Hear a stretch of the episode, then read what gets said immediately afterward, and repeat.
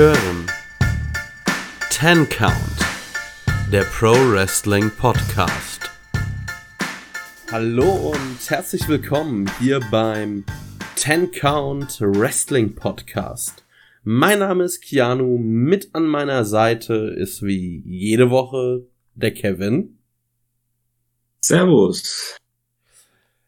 Und ja, wir wollen heute mit euch über Wrestling sprechen. Vorher so ein klein bisschen Housekeeping wie eh und je. Wir haben, ja, also wir sind auf allen Social Media Plattformen vertreten, sei es Facebook, sei es Twitter, sei es Instagram. Und wir freuen uns, äh, wenn ihr uns auf diesen Plattformen folgt, egal auf welcher.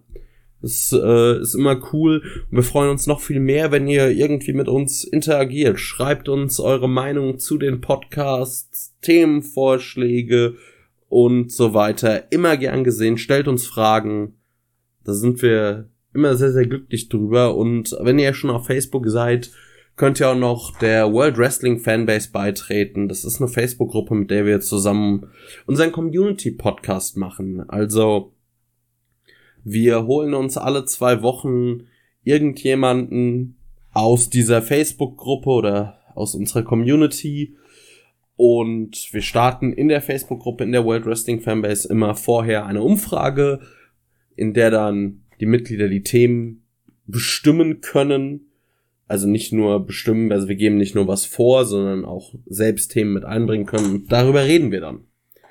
Und ja, in diesem Sinne genug Housekeeping und ich würde sagen, wir fangen wie immer an mit AW Dynamite.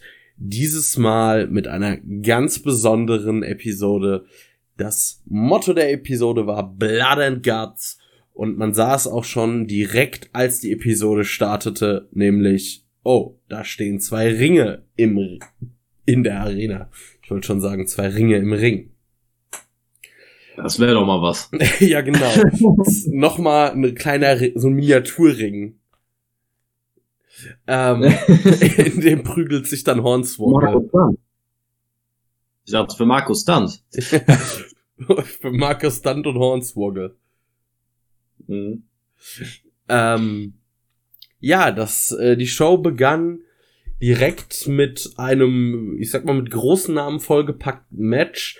Wir hatten Kenny Omega und Michael Nakazawa gegen John Moxley und Eddie Kingston. Doch zu, also zu Beginn hatten wir erstmal äh, Don Callis, der noch meinte, ja, nee, äh, Kenny ist gar nicht hier. Äh, Nakazawa worked das als ja, Handicap-Match. Beim Entrance von Moxley und Kingston hat man dann aber gesehen, nö, Omega ist doch da, weil er hat die beiden erstmal von hinten mit dem Champion Titelgürtel niedergeschlagen. Und ja, so begann das Match. Und wir sahen dann ein Match mit ein bisschen, ich sag mal, wechselnden Dominanzphasen. Das längste war eigentlich eine Heatphase gegen Eddie Kingston. Und am Ende haben wir dann, ja, John Moxley und Eddie Kingston, die, Naka, die Michael Nakazawa ziemlich vermöbeln, während äh, Kenny Omega schon die Halle verlässt, beziehungsweise auf, erstmal auf der Stage steht und sich das so halb anguckt, wie Nakazawa da zu Klump gehauen wird und ja, selbst keinen Bock mehr hat. Kevin, wie fandst du denn das Match? Ähm, ja, das Match an sich hat sich für mich ehrlich gesagt ein bisschen gezogen. Ich habe halt damit gerechnet, äh, mit dem, was am Ende passiert ist, dass äh, Nakazawa in diesem Match ist, um den Pin einzustecken, war halt offensichtlich und es ist auch nicht schlimm, dass er den Pin eingesteckt hat, aber ich fand halt auch irgendwie ähm, so ein wahnsinnig guter Matchfluss ist für mich halt nicht zustande gekommen. Es war einfach es wirkte nicht direkt so, als wäre da eine große Chemie zwischen, äh, zwischen Moxley, Kingston, Nakazawa und Omega. Ähm, Gerade die Phasen mit äh, Nakazawa im Ring haben sich für mich echt wie Ewigkeiten angefühlt. Ähm, deswegen fand ich das Match auch gar nicht so wahnsinnig unterhaltsam, wenn ich ehrlich bin. Und ja, unterm Strich kann man sagen, es war in Ordnung, um Moxley und Kingston einen Sieg zu geben. Aber ich hätte es nicht zwingend gebraucht, gerade weil Nakazawa in solchen Matches halt offensichtlich nur da ist, um den, um den Pin zu fressen. Ja, also ich finde Nakazawa ist halt wirklich, also wenn es einen Clown gibt im Wrestling-Business, aber auch nicht im positiven Sinn, dann ist es Nakazawa. Also dieses ganze Gimmick ist affig, der Typ. Ich weiß nicht, also ja, über das Match muss man, glaube ich, einfach auch nicht viel Worte verlieren. Das war halt wirklich einfach nur dafür da, damit äh, Moxley und Kingston auch mal kurz overkommen konnten. Und nach dem Match gab es dann ja auch schon wieder die Attacke der Elite. Also erst kamen die Young Bucks von der ähm, Bühne und da fand ich, äh, also von der Bühne Richtung Ring und da fand ich Tony Schiavonis Kommentar sehr geil. Nämlich, ähm, oh mein Gott, die haben einen Vorhang an. Die haben den, die haben von irgendwem den Duschvorhang an. das fand ich wirklich Weltklasse. Aber wer kennt das nicht? Man guckt so in den Schrank, ach, alles scheiße, nehmen wir mal einen Duschvorhang. uh, aber um, um fair zu sein, er hatte ja auch irgendwo einen guten Punkt, ne, also. er hatte einen verdammt guten Punkt und, ähm, ja, dann kam von hinten, also die Young Bucks kommen in den Ring, von hinten kommen die Good Brothers, es gibt einen Magic Killer, ein paar Super Kicks, dann kommt auch nochmal Kenny Omega raus und äh, dann verpasst man Eddie Kingston noch einen One-Winged Angel und damit war's das dann auch. Also so dieses typische und ich kann's wirklich, es geht mir langsam auf den Sack, ich hab, weil ich gefühlt sehe ich jede Woche oder alle zwei Wochen, wie die Young, also wie die Elite einfach Moxley und Kingston hinterrücks attackiert. So, ich glaube, wir haben es doch mittlerweile alle verstanden. Ja, die sind mehr. Und sie sind feige böse Heels. Ja, sehe ich ähnlich so. Also erstmal hat man den Punkt, den grundsätzlichen Punkt des Gimmicks komplett verstanden und dass man den natürlich hin und wieder auch wieder bringen muss und äh, diese ja, diese arrogante, abgehobene Art, äh, ja, zeigen muss, ist vollkommen verständlich. Nur ist es für mich halt langsam wirklich eine ganze Schippe drüber. Also alleine schon das ganze Auftreten der Elite. Ne? Also wirklich wieder Gallows und Anderson mit den dämlichsten Hüten, die man im Backstage-Bereich gefunden hat. Der hat man wahrscheinlich irgendwelchen Rentnern auf der Straße abgenommen. Nick Jackson Dann, äh, übrigens mit der auch so einer genauso einer dämlichen Mütze wie Carl Anderson.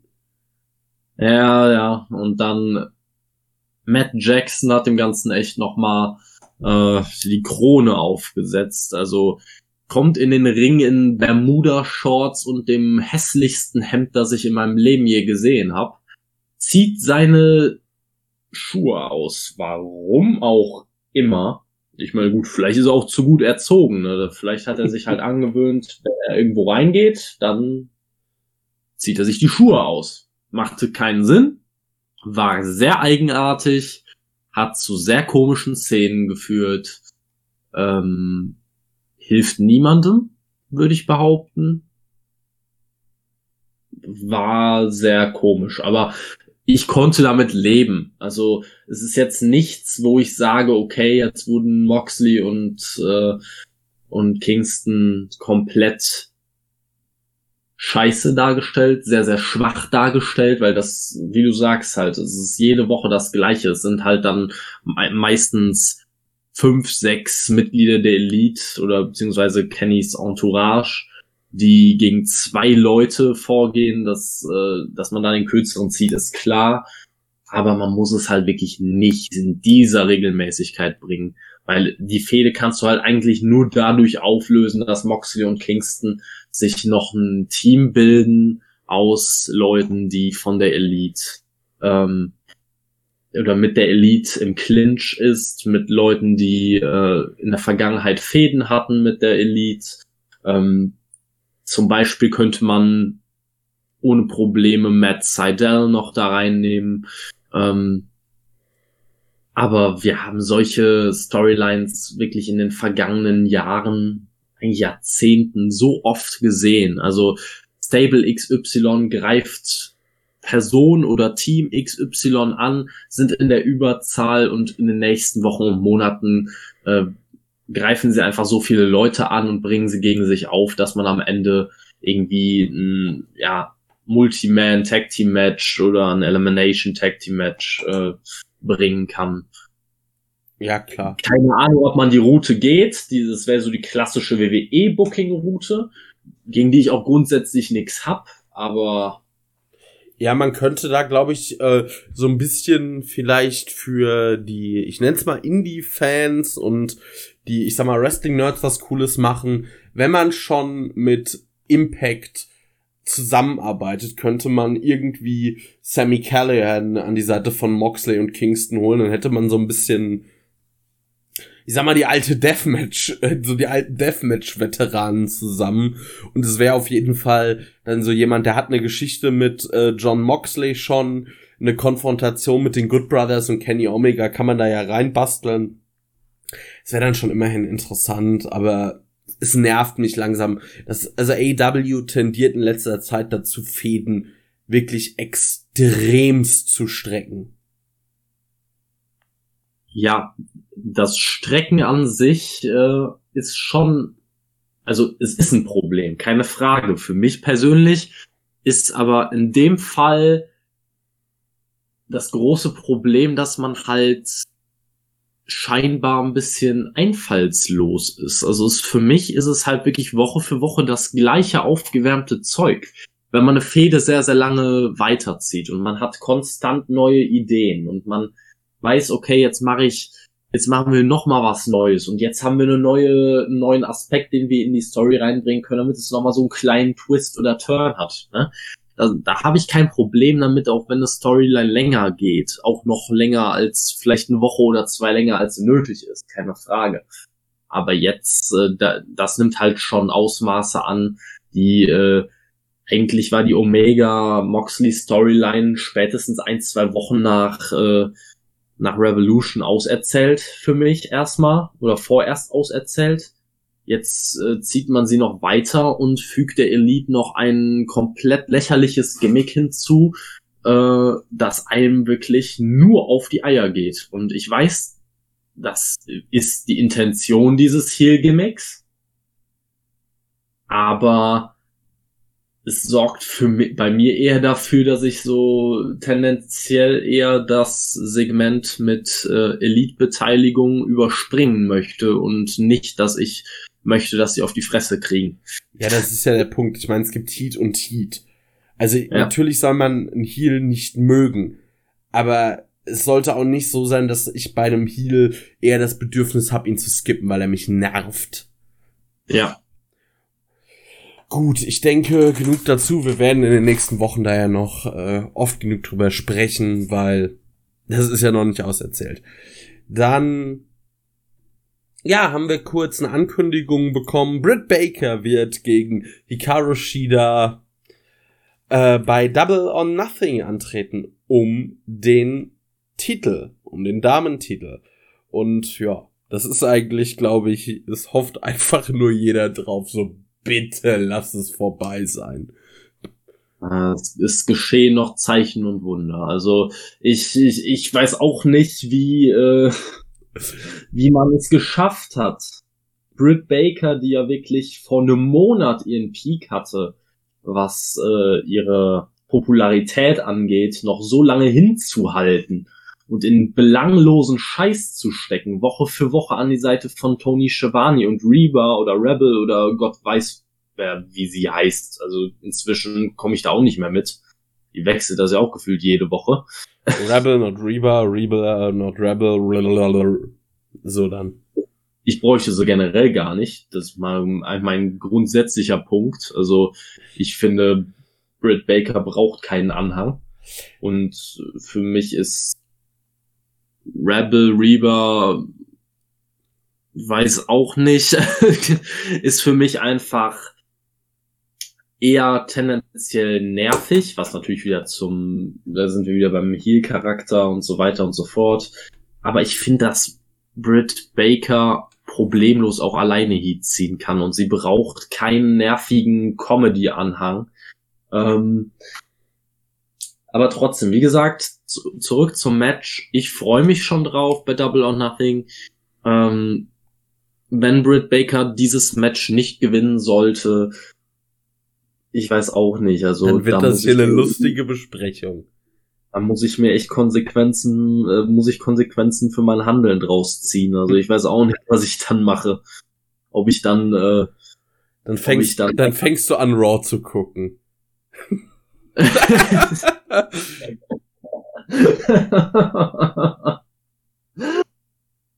nee. Dann gucken wir mal, wie schnell Kevin äh, alles, was AEW macht, wieder vergöttert, wenn er mal drei Wochen am Stück Raw gucken muss, in drei Stunden in voller Länge. Nee, nee, nee, lassen wir lieber. Aber wirklich, ich glaube, wenn ich äh, wenn Britt Baker dieses Match verlieren sollte, dann werde ich, glaube ich, künftig einfach die Women's Matches bei AEW entweder skippen oder ich bin parallel dazu, äh, weiß ich nicht, auf Instagram oder was weiß ich was, schreibt mit irgendwelchen, vielleicht mit irgendwelchen Zuhörern von uns und äh, kotzt mich bei denen aus in der Zeit. Irgendwas Sinnvolles machen ich weiß es nicht. Haben wir vielleicht ne? Therapeuten unter unseren Hörern? Das wäre dann ganz angebracht. Ja, ich weiß auch nicht. Also dann, dann ist das, glaube ich, wirklich äh, langsam wird's Zeit. Ja. Dann wird's Zeit. Also eigentlich hätte ist es äh, nicht langsam wird's Zeit. Also die Regentschaft von Hikaru Shida, wenn man die mit einem Lebensmittel vergleicht, so du hast das Mindesthaltbarkeitsdatum danach musste irgendwie gucken, ob es noch gut ist. Aber bei Hikaru Shida ist das so einfach schon so, ich stelle mir da gerade so eine Plastikverpackung vor, wo du mittlerweile wirklich nur noch so einen schimmligen Haufen von irgendwas hast. So, das ist, es ist komplett drüber. Jetzt reicht es. Das, das kann man nicht mehr essen. Ja, weißt, weißt woran mich Hikaru Shidas äh, Regentschaft ein bisschen erinnert? Ich weiß nicht, ob äh, Zuhörer hier ein bisschen relaten können oder ob die mich gleich äh, ähm, auch wenn sie mich jetzt gerade nicht sehen können, aber wenn sie gleich ihren, ihren Handy, ihr Handy, ihren Laptop äh, ganz schief angucken und sich denken, was ist mit ihm denn? Ähm, äh, mich erinnert das immer so ein bisschen, du hast, weiß ich nicht, ein Glas Gurken oder ein Glas äh, Oliven oder sowas, dass du die, dass du in den Kühlschrank stellst, weil du dir eine Gurke rausgenommen hast, also eine Gewürzgurke oder so, stellst es in den Kühlschrank, und du hast dann aber wirklich Monat nach, nach einmal Essen monatelang keine Lust mehr auf Gewürzgurken, guckst dann nach einem Monat, nach zwei Monaten in dieses Glas rein und es sieht gar nicht mal so geil aus. Und genau so ist es bei Hikaru Ich habe keinen Bock auf ihre Matches, ich gucke dann alle paar Monate in das Glas rein, also sprich, ich gucke mir ihre Pay-Per-View-Matches an, habe aber noch immer keinen Bock auf Hikaru Shida, schieb sie wieder ganz hinten in den Kühlschrank, irgendwann bis ich nur noch irgendeine undefinierbare Pampa habe und mich dann dazu entscheide, okay, jetzt könnte ich es ja vielleicht doch mal wegschmeißen. Ja, da habe ich auch noch eine Analogie aus meinem Alltag tatsächlich. Wir schweifen zwar gerade ein bisschen, aber ich habe letztens letztens habe ich gedacht, irgendwas stinkt doch hier im Kühlschrank und äh, ja, irgendwie in unserem Gemüsefach liegt vieles, aber kein Gemüse, sondern da war irgendwie eine Flasche Wein, ein paar Flaschen Tonic und irgendwie dies und jenes. Ich hab gedacht, gut, das muss man jetzt mal ausräumen. Da war halt eh genug Schrott, der weg musste. Und ganz unten in dieses Gemüsefach reingefallen waren irgendwie so, so der vorderste Teil von so einem, ja, ich nenne es mal Tomatenstrang, also diesem Ästchen, wo noch so ein paar Tomaten dran hingen, ja, war nicht mehr so geil. Das ist, das ist Hikaru Shidas Titelregentschaft. oh, es oh. stinkt mittlerweile. Es stinkt. um Himmel. ähm. So. Machen wir mal weiter, denke ich. Haben wir noch ein bisschen was zu tun. Ähm, als nächstes sahen wir Cody Rhodes mit Arn Anderson gegen Cutie Marshall. Wir sahen ein Match Cody, also ich fasse mal die, das Match grob zusammen. Wir sahen, ja, ein Match, wo beide bisschen was zeigen durften. Cody wollte irgendwann mit seinem Gürtel zuschlagen, durfte er nicht, dann hat Cutie das gemacht. Wir merken, bei AEW nimmt man das echt locker mit den Disqualifikationen. Ähm, Cutie Marshall attackiert Arn Anderson, Arn Anderson attackiert daraufhin Cutie Marshall, wird der Halle verwiesen. Disqualifikation nimmt man locker. Dann erleben wir mal kurz, dass ein Cross oder lernen wir, der Crossroads ist nichts wert. Ein Tombstone Piledriver ist auch eher so ein Übergangsmove und am Ende gewinnt Cody dann mit dem Figure for Leglock und irgendwie fängt, blutet er und ich habe nach, ich habe Dynamite, ich habe die Episode zweimal geschaut, ich habe immer noch nicht gesehen, äh, warum er da auf einmal blutet. Ich kann's mir auch nicht so richtig erklären. Ich denke, dass der wahrscheinlich da irgendwie äh, in einem Übergang, in einem hastigen Übergang ist vielleicht QT mit seinen mit seinen Fingernägeln irgendwie da hingekommen und hat ihm da einen Cut äh, hat, hat da ihm Cut verpasst. Also anders kann ich mir das eigentlich gar nicht erklären. Also ich habe keinen harten Schlag gesehen, der, der das hätte verursachen können. Ähm, ich kann mir eigentlich, wahrscheinlich hat er sich einfach einmal vergriffen. Aber grundsätzlich zu dem Match muss ich tatsächlich sagen, es kam jetzt bei dir so, hörte sich zumindest so ein bisschen an, dass es so ein bisschen negativ weggekommen ist. Richtig, oder? Ja, es geht. Es war an sich wirklich kein schlechtes Match, aber ich muss sagen, das ist, also, wenn mich bei Cody was stört, dann irgendwie, dass sein Finisher halt mittlerweile komplett entwertet ist. So, das ist eigentlich das, was mich ein bisschen stört. Das Match an sich war gut. Also, das konnte man sich gut anschauen. Du hast gesehen, QT Marshall ist ein guter Worker. Über Cody müssen wir da ja gar nicht reden. Die haben in der Zeit ein gutes Match auf die Beine gestellt habe ich so nicht wirklich was drüber zu meckern, außer das Thema Finisher. Es sei denn, Cody will irgendwie den Figure for Leglock als seinen einzigen Finisher irgendwie langsam overbringen.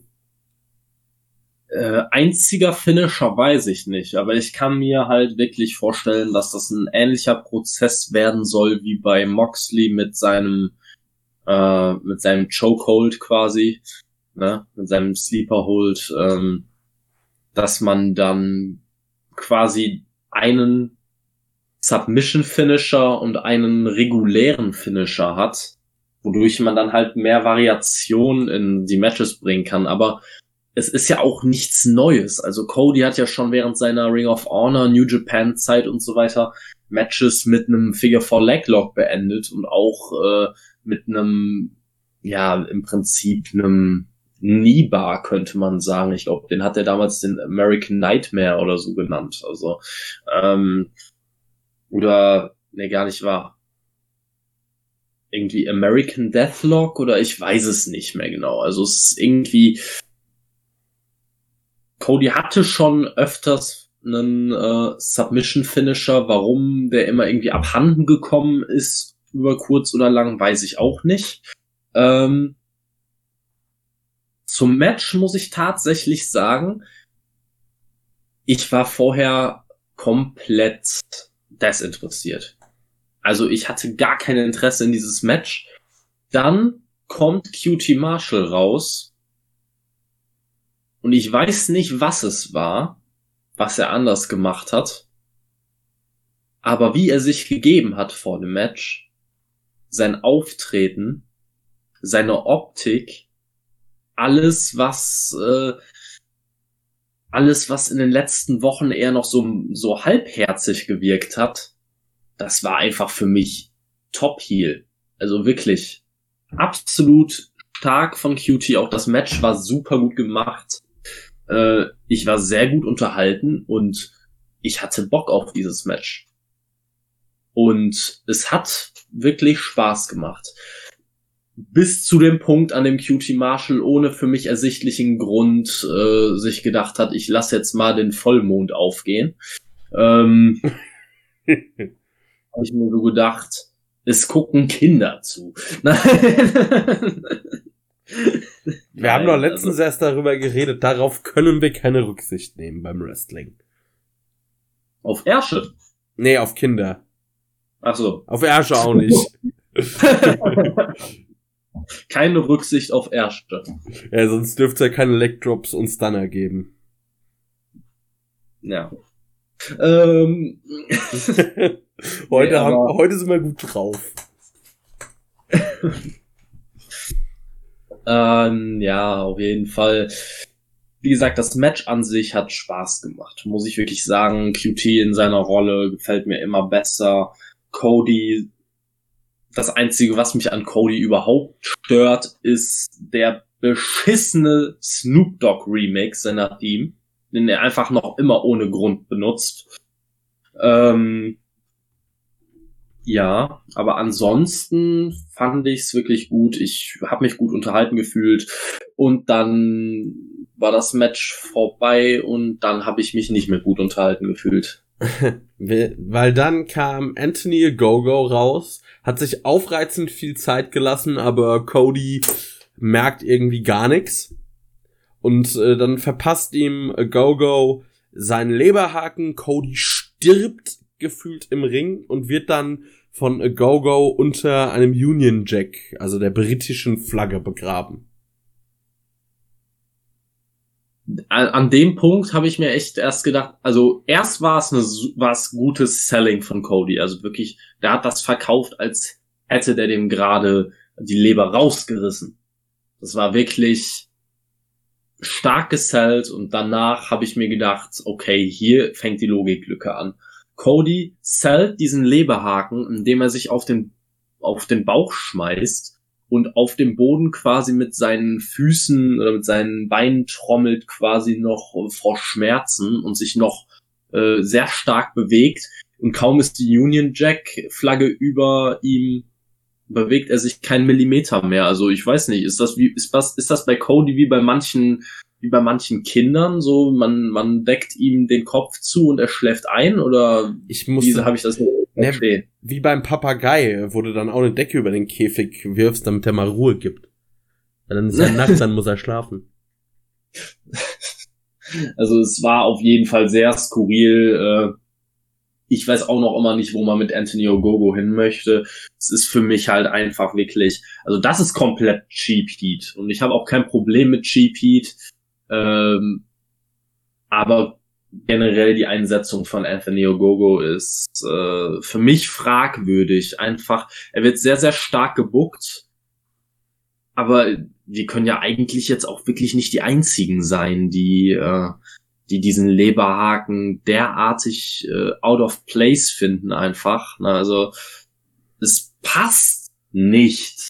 Du kannst nicht jeden einzelnen Wrestler des gesamten AEW-Rosters nach einem Leberhaken, nach einem Schlag auf die Bretter gehen lassen. Natürlich ist das realistisch, keine Frage. Deswegen gehen Runden bei Boxkämpfen auch keine zehn Minuten. Ne, aber äh, es ist halt, wir, wir reden ja hier auch noch immer vom Wrestling und nicht vom Profiboxen. Ja, ich Also wollte gerade irgendwo- sagen. Irgendwie muss man da ja eine Linie ziehen und da kann man nicht einfach einen regulären Schlag, der von zugeben von einem Profiboxer gelandet wird, den kannst du nicht verkaufen als äh, weiß ich nicht, als hätten hätte der dem gerade irgendwie äh, die sämtliche sämtliche Lebenskraft ausgesaugt oder so. Ja, weil, also einmal, guck dir mal an, bei AEW gibt's ja auch noch, die Stuhlschläge an den Kopf. Dann müsstest du eigentlich jeden erstmal für ein paar Monate mit einem Schädelbasisbruch rausschreiben. Oder einem Schädelbruch. Ähm, Dr. Britt Baker hätte Hochkonjunktur, weil nach jedem Judas-Effekt und Orange Punch müsste es aber ganz schön viele äh, Zahnimplantate einsetzen. Ja. Und da ist dann einfach die Linie verzogen. Ich finde es generell finde ich es gut, wenn man Anthony Gogo ordentlich aufbaut. Ich finde, der hat den der hat den Look dafür und kann durchaus äh, vielleicht auch im Ring was liefern, aber der braucht einen anderen Finisher. Wenn du unbedingt irgendeinen Finisher haben willst, der irgendeinen Box-Hintergrund hat, dann dann lass was weiß ich dann gib ihm, äh, dann nimm Orange Cassidy den Orange Punch weg, der kann seinen äh, Beach Break nehmen und gib ihm äh, halt einen Superman Punch. Nimm Eddie Kingston seine Back oder lass ihn eine Backfist machen wie Eddie Kingston oder irgendwie einen Aufwärtshaken an den Kopf, der cool aussieht. Also, das muss ja nicht 100% realistisch sein, aber ein Bodyshot, guck dir mal an, wie viele ähm, was weiß ich, Schläge mit Baseballschlägern ist die letzte Zeit oder also mit Baseballschlägern, Stühlen und was weiß ich ist was, ist in die äh, ja, also in, aufs Abdomen der Wrestler gab bei AW. Keiner hat danach ein, äh, ja, hat sich danach hingelegt für ein 3, also für 1, 2, 3. Was soll das? Ja, also erstmal zu Anthony Ogogo würde ich auch grundsätzlich sagen, also nicht, dass das jetzt hier falsch rüberkommt. Ich habe es ja auch vor ein paar Wochen hier im Podcast selber gesagt. Ich habe mich sehr, sehr, sehr, sehr gefreut auf sein erstes Dynamite-Match dass er dann letztendlich so ein 10 Sekunden Squash gefühlt geworden ist oder vielleicht was auch eine halbe Minute. Ich will es ja nicht schlechter machen, als es ist. Das war aber er konnte, Minute. er konnte nichts zeigen in diesem Match. Ne? Deswegen ist es für mich halt ein bisschen früh jetzt noch zu sagen, okay, ähm, im Ring ist er auch so gut, dass man ihn pushen sollte. Zeigt es doch einfach. Lasst ihn nicht jede Woche einfach nur einen Leberhaken zeigen, sondern wie wär's denn mal, wenn er tatsächlich Matches bestreitet und die im Idealfall auch, die müssen ja nicht, es müssen nicht direkt 20 Minuten TV-Matches werden, aber gebt dem Mann fünf Minuten, gebt dem Mann zehn Minuten und lasst den einfach mal zeigen, dass er ein Match bestreiten kann. Ne? Also von der Ausstrahlung her, vom Look her, gebe ich dir komplett recht. Der Mann hat das Potenzial und auch am Mic ist er ordentlich. Aber alles, was man im Ring mit ihm gemacht hat bislang, war für mich einfach ein Riesenfehler. Ein Riesenfehler. Und zu dem Finisher wirklich, also du hast es ja gesagt, du hast es angesprochen, es gibt so viele Möglichkeiten, einen Schlag oder Va Schlagvariationen in einen Finisher einzubauen. Also sei es jetzt einfach nur, äh, weiß ich nicht, einen Pop-up European Uppercut oder Pop-up Uppercut generell. Das wäre ein perfekte Finisher für einen Profiboxer oder sowas. Ne? Also, aber wofür äh, wofür so ein Leberhaken, der sieht halt aus, als hätte er null Impact. Und es kommt komplett nur darauf an, ob die Leute das auch vernünftig sellen können. Ne? Und es ist noch dazu kommt die Problematik, dass solche Schläge oder Schläge in, wie du es gesagt hast, in diese Körperregionen sind so regelmäßig in Matches. Wie willst du das glaubhaft verkaufen? Also, ich weiß es nicht. Also, ich möchte aber auch eigentlich gar nicht mehr über Anthony Ogogo reden. Das ist für mich einfach nur, äh, es zieht eine grundsätzlich gute Ausgabe und ein gut, gut äh, grundsätzlich gutes Match zwischen Cutie Marshall und Cody, womit ich schon nicht gerechnet habe, dass die beiden ein richtig, richtig starkes Match, das mich wirklich interessiert und mir richtig Spaß macht, auf die Beine stellen. Das zieht es einfach komplett runter. Ja, ich finde, dazu ist jetzt auch alles gesagt und ich würde sagen, wir gehen weiter. Wir sahen das wohl. Wie drücke ich das jetzt vernünftig aus, ohne komplett äh, bösartig zu werden? Wir sahen ich sag mal alles, was ich eigentlich von Wrestling Heels nicht möchte. Wir sahen Scorpio Sky mit Ethan Page zum Interview mit Alex Marvez direkt am Anfang ein Kritikpunkt. Warum waren die nicht in einem Stripclub oder sowas? Ich will Alex Marvez wieder in absurden Umgebungen sehen. ja, warum nicht? Warum nicht? Ja. Es gab dann, also Scorpio Sky zog ein bisschen über Sting her, dass Sting nur äh, ein Moskito wäre und oder ein, Para und ein Parasit, der quasi sich, äh, der an AEW hängt. Wo ich mir gedacht habe, nach den letzten Wochen, ja, hm, so ganz Unrecht hat er nicht. Ja. und dann sahen wir, und dann hat Ethan Page noch darüber geredet, so von wegen, ja, dass Darby sich das Gesicht bemalt, weil er ihm äh, eine, ja, auf Deutsch eine Delle im Gesicht verpasst hätte und äh, um die halt zu überdecken und äh, das Metall in Darbys Ellbogen wäre ja auch deshalb und ja, dann kam Darby, hat auch erstmal gut auf die beiden eingeprügelt. Am Ende war er dann aber doch äh, in Unterzahl und flog eine Treppe herunter. Und dann ist jetzt irgendwie die Story, dass Darbys Arm wohl verletzt ist, glaube ich. Ja. Also, ich fand das Segment an sich gar nicht so verkehrt. Es gab aber trotzdem so ein paar Sachen, die mich ein bisschen, äh, wo ich mir ein bisschen am Kopf gekratzt habe. Also erstmal Punkt eins. Das ist ja nichts Neues jetzt, aber All Ego, Ethan Page, ist Teil eines Tag-Teams. Lass das mal auf deiner Zunge zergehen. All Ego. du hörst mich ja klatschen, also. er hatte nur eine Aufgabe. you had one job. such dir einen, ein, such dir einfach einen Catchphrase oder such dir einen Nickname aus, wie auch immer, der zu dir passt. Ah, ich bin All Ego Ethan Page. Woche später. Ach, Scorpio Sky, wollen wir Freunde sein?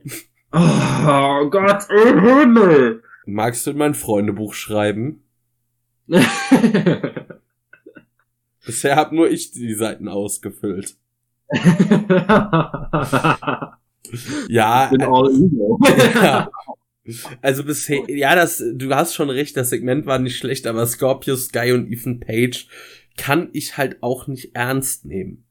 Also, ganz ehrlich, wenn das jetzt nicht Scorpio Sky und Ethan Page, sondern halt irgendwie äh, Cesar Benoni und ähm, hier Nemeth da stehen würden, das wäre genauso dasselbe halt. Also wirklich. Die beiden, ich weiß, man hat's, man versucht's, aber es klappt nicht, finde ich, mit den beiden. Also ich würde da teilweise zustimmen. Ich finde, es klappt mit den beiden nicht, aber für mich sind sie weit weg von solchen Leuten, wie du gerade genannt hast.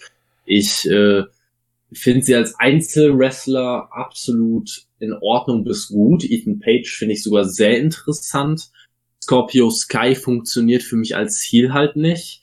Und in einem Tag-Team sind sie für mich komplett fehl am Platz. Trotzdem hat dieses Segment für mich dazu beigetragen, dass ich sie ernster nehmen kann als vorher. Ähm, weil man jetzt einfach weggegangen ist von diesem typischen, ach, wir greifen einfach jetzt nach irgendeinem Match Darby und Sting an. Dann kommt Lance Archer raus, macht den Save. Und das machen wir jetzt vier Wochen am Stück. Davon ist man weggegangen und hat einfach nur einen ernsthaften, ja, wenn man es Backstage Brawl oder Outside Brawl besser gesagt, ne, hat man gebracht. Ähm, das hat für mich dem Ganzen eine Ernsthaftigkeit hinzugefügt, die vorher so ein bisschen gefehlt hat. Ähm, ich fand das an sich gut. Also, das zwei Sachen, die mich noch ein bisschen gestört haben an dem Ganzen war einmal, Du hast es angesprochen, dass Ethan Page behauptet hat, dass Darby sich das Gesicht anmalt, weil er ihm da eine Verletzung oder was auch immer zugefügt hat. Ne? Ähm, aber ich finde, dass man muss sich halt bei AEW auf eine, ein Narrativ einigen. Weil Darby wurde am Anfang von AEW vorgestellt ähm, wo er dann seine Geschichte erzählt hat und gesagt hat, dass er früher mit seinem, ich glaube, es war mit seinem Onkel, ähm, im Auto war und sein Onkel hat einen Autounfall gebaut und ist äh, dabei gestorben und seitdem äh, malt sich Darby die Hälfte seines Gesichts an, um zu zeigen, dass er innerlich halbtot ist. Ähm, und das widerspricht sich mit dem, was Ethan Page erzählt hat, wo ich dann halt mir als Fan immer denke, was genau soll ich denn jetzt glauben? Was stimmt denn jetzt? Erzählt ihr mir jede Woche irgendwas anderes? Ne? Also, das war für mich eine Sache, die mich gestört hat. Und die andere Sache, die mich gestört hat, war einfach, wo dann äh, Darby die Treppe runtergeschmissen wurde ich finde, Darby hat das nicht sonderlich gut gesellt. Also Darby hat ist die Treppe runterge fallen wie, wie ein Irrer. Also wirklich, als wollte er sich das Genick brechen, aber saß dann gefühlt drei Minuten später schon wieder auf der Treppe und hat sich nur den Arm gehalten. Ja. Wo ich mir gedacht habe, äh, also eigentlich hätte man da viel mehr draus machen können, als man jetzt draus gemacht hat. Und dann hat man noch diese unnatürlich komische Kameraeinstellung gehabt, wo der Arzt Darby irgendwie so auf unangenehmer Basis die ganze Zeit antatscht und sagt, ja, kannst du jetzt aufstehen? Und Darby sagt eigentlich die ganze Zeit, nein, lass mich in Ruhe. Und der Arzt versucht es trotzdem die ganze Zeit immer wieder, leuchtet ihm in die Augen und ich, das war für mich sehr, eine sehr weirde Situation. Man hätte dieses Segment viel besser damit beenden können, dass Darby einfach die Treppe runtergeworfen wurde und regungslos am Boden liegt und man einfach mit der Kamera einmal draufhält, dass er sich nicht mehr bewegt. Ja. Cut. Fragt man sich, was ist nächste Woche? Und dann äh, ist, äh, sind einige Entwicklungen, die in der Show sich, die in der Show noch kamen, wären dann noch mal wesentlich interessanter gewesen als jetzt.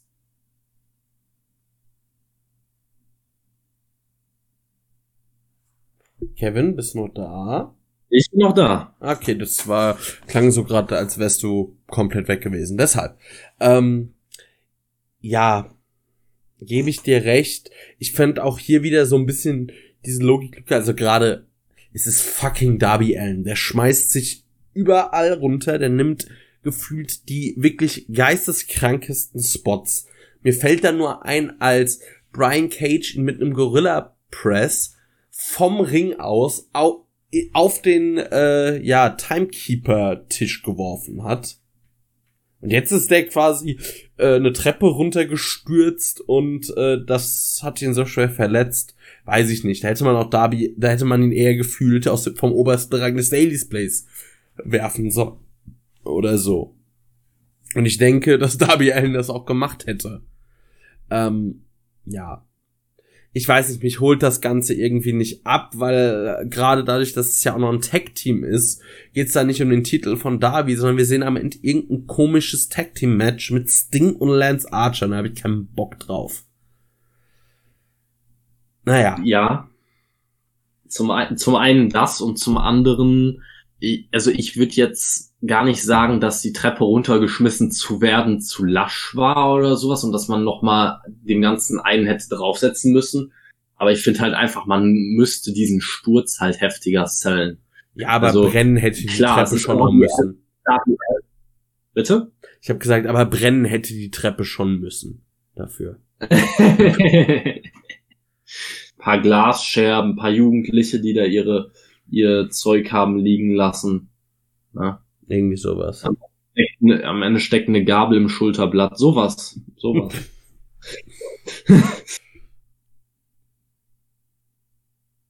ja.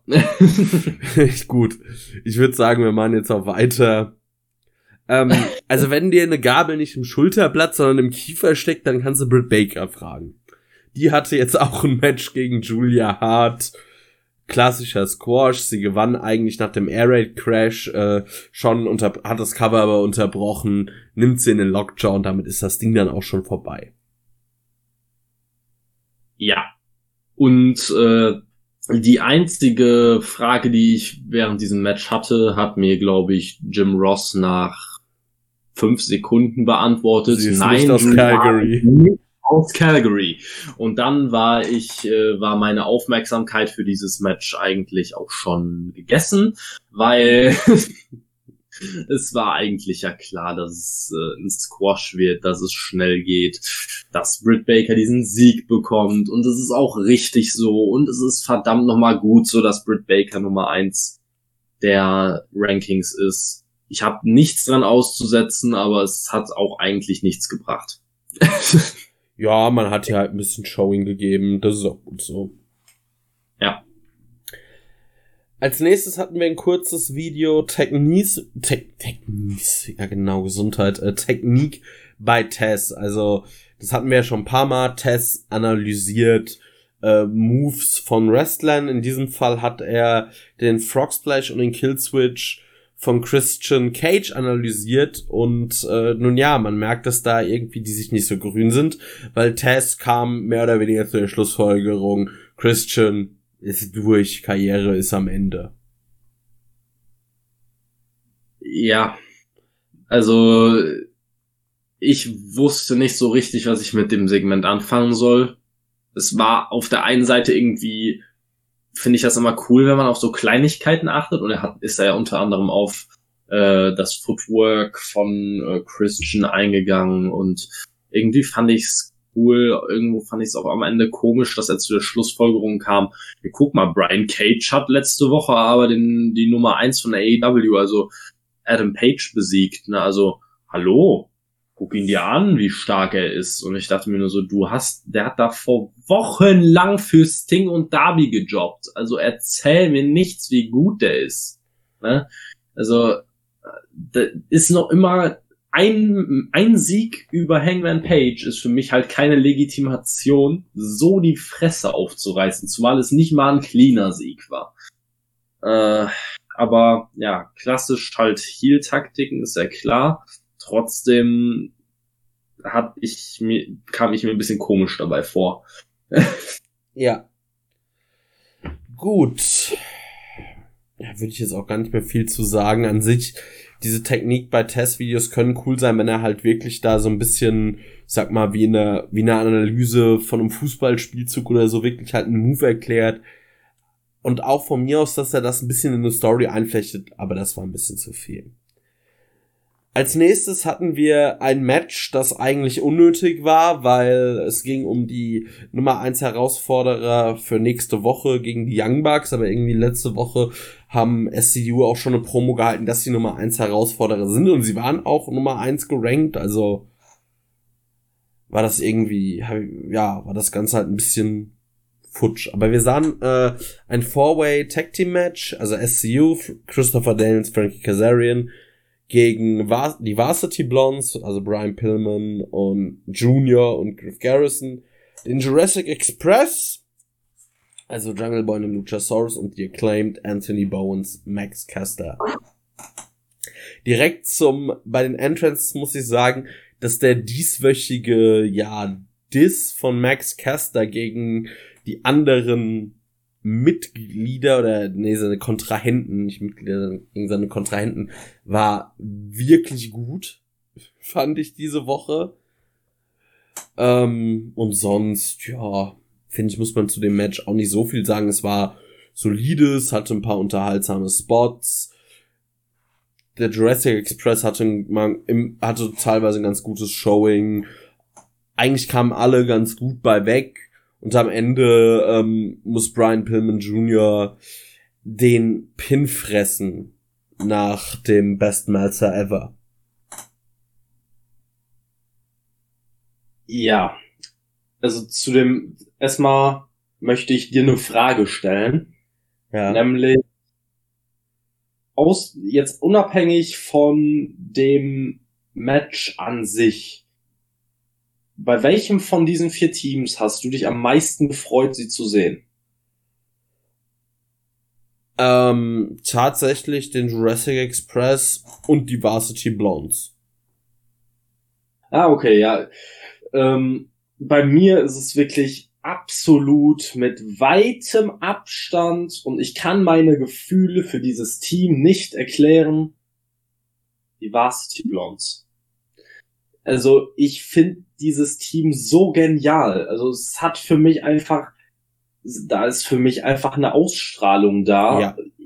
Ich bin einfach, ich bin wirklich kein, ich bin in der Regel eher Fan von Heels.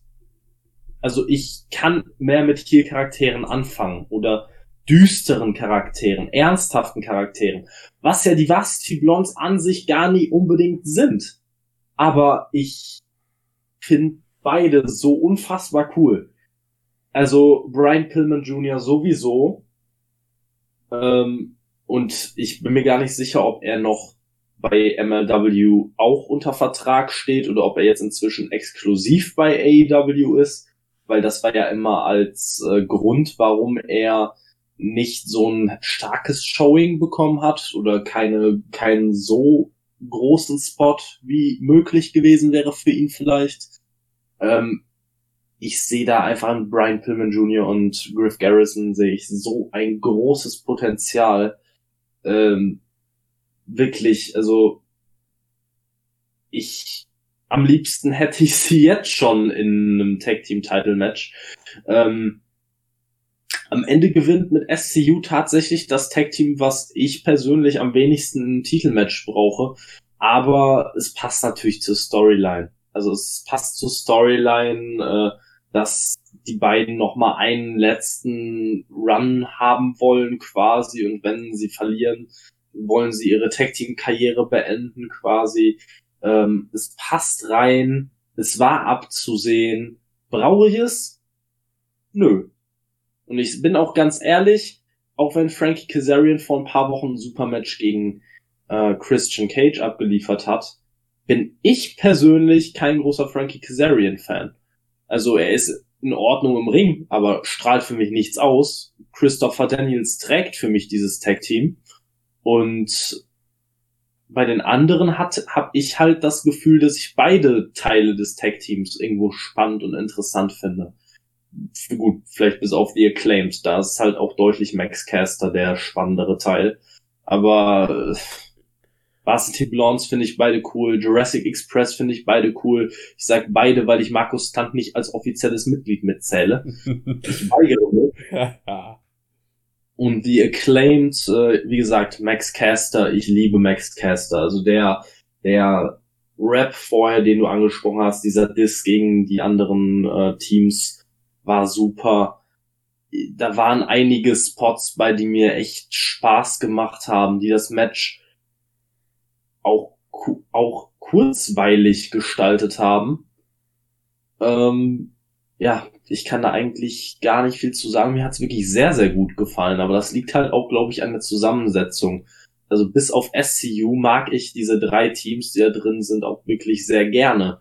SCU kann ich halt einfach inzwischen nicht mehr sehen, weil es sich für mich über die Jahre hinweg halt abgenutzt hat und ich von Frankie Kazarian sowieso nicht der allergrößte Fan bin. Ja, und ich finde auch irgendwie, also, das soll nicht despektierlich sein, aber Christopher Daniels, der Zenit ist halt doch überschritten und irgendwie finde ich da tatsächlich immer ein bisschen schade. Also ich brauche sie auch einfach so jetzt nicht mehr. Ich glaube auch nicht, dass sie nächste Woche gegen die Bucks gewinnen, also sehen wir dann nächste Woche höchstwahrscheinlich das letzte Match von SCU. Ja, glaube ich auch nicht, dass sie das Match gewinnen. Aber ich muss dir, was Christopher Daniels angeht, widersprechen. Das ist auch also, ähm, noch ganz kurz. Da geht's gar nicht darum, irgendwie, ähm, dass er wrestlerisch nicht mehr liefert, sondern das ist irgendwie so ein. Ich weiß auch nicht warum. Bei anderen Wrestlern stört mich das weniger, aber einfach so, dass da. Ähm, ich hatte ihn irgendwie lange nicht auf dem Schirm, bis ich dann wieder AEW oder bis ich dann zu AEW kam und das fand ich war so krass ist der alt geworden. Und irgendwie hat's mir das ein bisschen kaputt gemacht. Das kann ich nicht objektiv oder so begründen. Das ist ein rein subjektiv, eine rein subjektive Sache. Also Christopher Daniels so trägt auf jeden Fall dieses Team. Da gebe ich dir recht. Das ist nichts, was ich jetzt in seinem In-Ring-Work festmache. Okay, äh, also hast du ihn beispielsweise bei Ring of Honor nicht wirklich verfolgt oder also das war ja die Zeit direkt vor AEW. Nee, tatsächlich nicht. Ich habe äh, auch da ja, also tatsächlich hatte ich gefühlt eine Lücke von Impact oder TNA zu AEW. Gut, äh, das ist natürlich, äh, dann kann ich das irgendwo verstehen.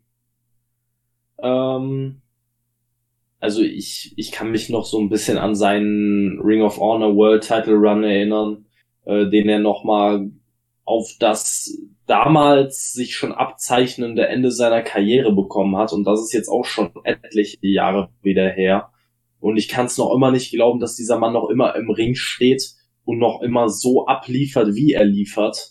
Also ich weiß nicht, ich ich bin bei Christopher Daniels immer so ein bisschen hin und her gerissen, weil ich mir für ihn wirklich auch noch mal irgendwie auch ein geilen Singles Run wünschen würde, weil ich einfach Christopher Daniels absolut abfeier und es einfach nicht fassen kann, dass man in dem Alter im Ring noch so liefern kann. Also so liefern kann. Ich rede nicht davon, ähm, Gegner nicht verletzen oder safe worken. Nein, der Mann kann an einem normalen Tag, nicht an einem guten Tag, immer ein Vier-Sterne-Match auf die Beine stellen. Mit über 50. Ja, und also sein der BMI, also jetzt nicht der Melzer, sondern der Moonsault ist immer noch verdammt geil. Ja, das auf jeden Fall. Ja, das ist auch gar nicht äh, das Ding. Ich muss sagen, ich hätte Christopher Daniels auch lieber wieder als Heal. Irgendwie dieses SCU-Gimmick. Das zieht bei mir einfach nicht so.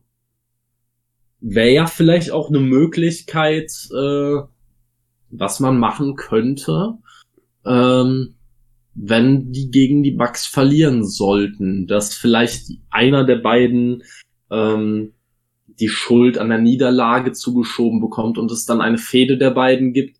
Brauche ich das? Wie gesagt, mein Problem ist eher Kazarian. Also ich sehe gerne Christopher Daniels in der Fehde gegen irgendjemand anderen, aber ich brauche ihn eigentlich nicht in der Fehde gegen Kazarian. Ja, das Match wäre auf jeden Fall gut. Ja, das definitiv. Aber ich bin mir auch nicht sicher, wenn es so kommen würde, ob Christopher Daniels der Heel wäre, weil ich kann mir gut vorstellen, dass wenn man sich für so eine Route entscheiden sollte, dass man sich dann halt überlegt, wer von den beiden ist eigentlich derjenige, der mehr over ist bei den Fans. Und ich würde halt sagen, das ist relativ eindeutig Christopher Daniels. Das stimmt. Aber was will man mit Frankie Kazarian als Heel? Äh, Fragen über Fragen. Man wird es nächste Woche sehen, ob es überhaupt so kommt. Ja. Gut, dann hatten wir ein Videopaket, äh, das einen auf Moxley gegen äh, Juji, Juji Nagata, man entschuldige mir meine Aussprache. Äh, bin des Japanischen wirklich überhaupt nicht mächtig, wie man merkt. Ähm, es geht um den IWGP United States Champion. Nächste Woche bei Dynamite. Ich bin sehr auf das Match gespannt, weil ich bin ja, äh, habe ich glaube ich schon erwähnt, ich verfolge japanisches Wrestling so überhaupt gar nicht. Und äh, mir ist dann eben auch Nagata nicht wirklich ein Begriff. Also wenn ich sehr, also es werden jetzt bestimmt sich einige denken, Alter, und sowas macht ein Wrestling-Podcast. Ja, ja. ich bin sehr gespannt auf dieses Match. Ich kann dir, ich kann dir an der Stelle ein bisschen beiseite springen. Also ich bin auch wirklich beileibe kein, ähm, kein New Japan Pro Wrestling Experte. Aber ich guck hin und wieder mal rein. Und Yuji Nagata ist schon eine Legende. Ich persönlich muss aber sagen, dass er seinen Zenit für mich sehr deutlich überschritten hat.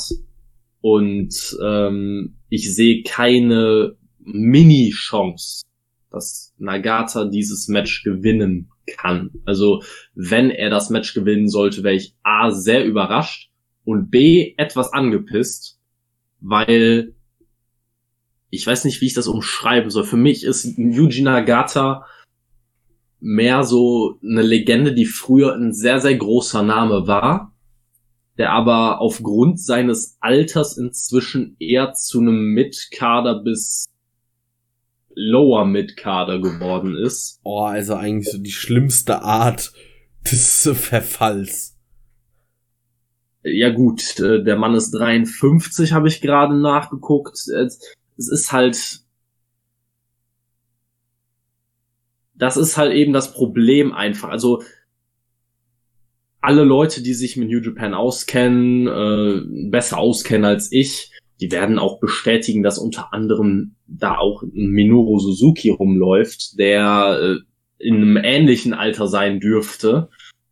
Und den würde ich aber mal deutlich über Yuji Nagata einordnen, zumindest Stand jetzt. In der Vergangenheit äh, ist das eine andere Geschichte, ne? aber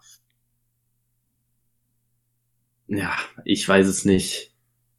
Es ist einfach äh, kein Match, auf das ich mich besonders freue, weil Nagata-Matches in der Regel auch, wenn ich New Japan gucke, Matches sind, die ich entweder gerne skippe oder wo ich mir die ganze Zeit einfach nur denke, muss das jetzt sein, weil oft sind das auch Matches, ja, Nagata in irgendwelchen Kombinationen mit diversen Young Lions oder sowas. Das sind quasi Rookies bei New Japan Pro Wrestling, also die aus dem Dojos kommen. Ähm, das sind für mich die uninteressantesten Matches auf der Card, jedes einzelne Mal. Deswegen bin ich da gar nicht so gehypt drauf. Aber ich will dir deinen Hype auch nicht zerstören. Vielleicht wirst du ja nächste Woche zu einem riesen Yuji Nagata-Fan. Ne, ich hoffe einfach auf ein gutes Match und äh, sagen wir mal, ich hoffe einfach auf einen harten Brawl. Also, das ist ein Stil, den kann man im Alter also ja auch noch ganz gut fahren. Wir werden es sehen. Ich finde es halt nur krass, also weil, ich sag mal, eine Legende, die dann so einfach nur so in der Midcard verschwindet, das ist, finde ich, so ganz, ganz fürchterlich äh, irgendwie für diese Legende und vielleicht auch für die Fans, weil ich weiß nicht, also äh, zumindest sollte es dann ja noch irgendwie eine gewisse Form von Relevanz haben. Ich finde zum Beispiel Chris Jericho ist so, ich meine, der Mann ist auch wird jetzt dann irgendwann 51, so der kann, der bleibt aber immerhin noch relevant, auch wenn er jetzt, ich glaube, der wird bei AW nicht mehr um den World Champion antreten. Ja, also ich habe gerade mal nachgeguckt. Äh, Yuji Nagata ist zweimaliger IWGP Heavyweight Champion. Ähm, der Mann hat schon so ein bisschen was vorzuweisen, auch einige weitere Titel und äh, Sieger des G1 Climax äh, im Jahr 2001 sollte einem auch ein Begriff sein, das Turnier. Ne? Ja, klar. Ähm, New Japan Cup zweimal gewonnen. Ähm, also, wie gesagt, er hat schon einiges vorzuweisen, aber ich äh, weiß auch nicht. Also ich bin kein Fan von dem, was im Moment so bei ihm ähm, abgeht. Und sein Nickname, also sein, oder sein, also sein Spitzname ist Blue Justice. Ich habe bis heute nicht verstanden, warum Gerechtigkeit blau ist, aber gut. Vielleicht, weil er blaue Flecken der Gerechtigkeit verteilt? Eher weil er ein blaues T-Shirt anhat, schätze ich mal, und eine blaue, und eine blaue, äh, ja, blaue Hose oder so, aber ich ich will das an dieser Stelle nicht verurteilen. Der Mann soll aber anziehen, die er möchte. ja. Gut, als nächstes hat, kamen wir dann, äh, ja, also als nächstes sahen wir auf jeden Fall das erste Mal den Käfig auf den beiden Ringen. Ich denke, da sprechen wir dann gleich drüber. Ähm, dann sahen wir ein Tony Schiavone Segment mit Kenny Omega. Kenny Omega kam mit seinen ganzen Titeln raus. Und Tony Schiavone machte dann die Ankündigung, dass wir nächste Woche ein Match haben. Pack gegen Orange Cassidy. Der Gewinner dieses Matches wird Kenny Omega bei Double or Nothing entgegentreten um den Titel. Und Kenny Omega, äh, ja, war dann so ein bisschen so von wegen, also Hype, hat durchaus Pack gehypt, aber war so Orange wer? Äh, und Orange Cassidy kam dann raus. Omega hielt eine Promo, so von wegen, äh, das Einzige, was an dir Champions oder Champion-Material ist, ist deine Sonnenbrille und äh, das Gimmick hab ich erfunden. Und dann hat er noch ein, ah, ja, hat er noch ein bisschen weiter gestichelt und ist abgezogen. Orange Cassidy sagte in dieser Zeit genau gar nichts. Ähm, ich muss halt sagen, ich hoffe, oder mir macht das ein bisschen Sorgen. Also ich mag ja Orange Cassidy, aber ich will viel lieber Puck gegen Kenny Omega bei Double or Nothing sehen und dass irgendwie Puck überhaupt nicht, äh, also überhaupt nicht irgendwie da war oder so einen Auftritt hatte oder irgendwas, macht mir ein bisschen Sorgen, dass wir Orange Cassidy gegen ja, Kenny Omega sehen bei Double or Nothing und das ist nicht der Spot, in dem ich Orange Cassidy sehen will. Ja, also an dieser Stelle möchte ich gerne ähm, einen Ausschnitt aus einem Backstreet Boys Song zu äh, ja zu Gemüte führen. Ähm, ich hoffe, ich treffe die Töne. mi, mi, mi, mi. Äh, so. Tell me why. Ain't nothing but a Ja, genau. Alleine diese drei Worte, tell me why. Genau das waren meine Gedanken, während ich Orange Cassidy da gesehen habe und es ging um ein World Title Match. Orange Cassidy. Ich kann dir aber auch sagen, was ich, was ich Tony Khan dabei dachte. Yeah. I want it that way. Oh, Gott, ey, Tut weh. ähm,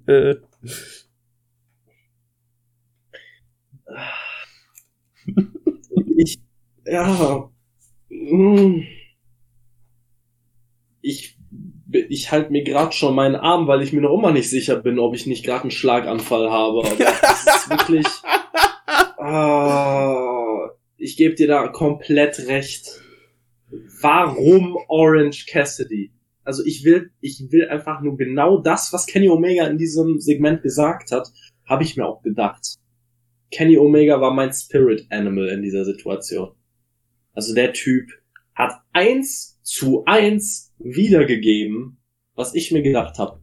Orange Cassidy, ja, du kannst ja irgendwann mal Champion-Titel-Material sein, aber vielleicht kommst du dann irgendwann mal wieder, wenn du ein voll ausgewachsener Mann bist. Ne? Einfach mal ein erwachsener Mann. Und er sagt nichts.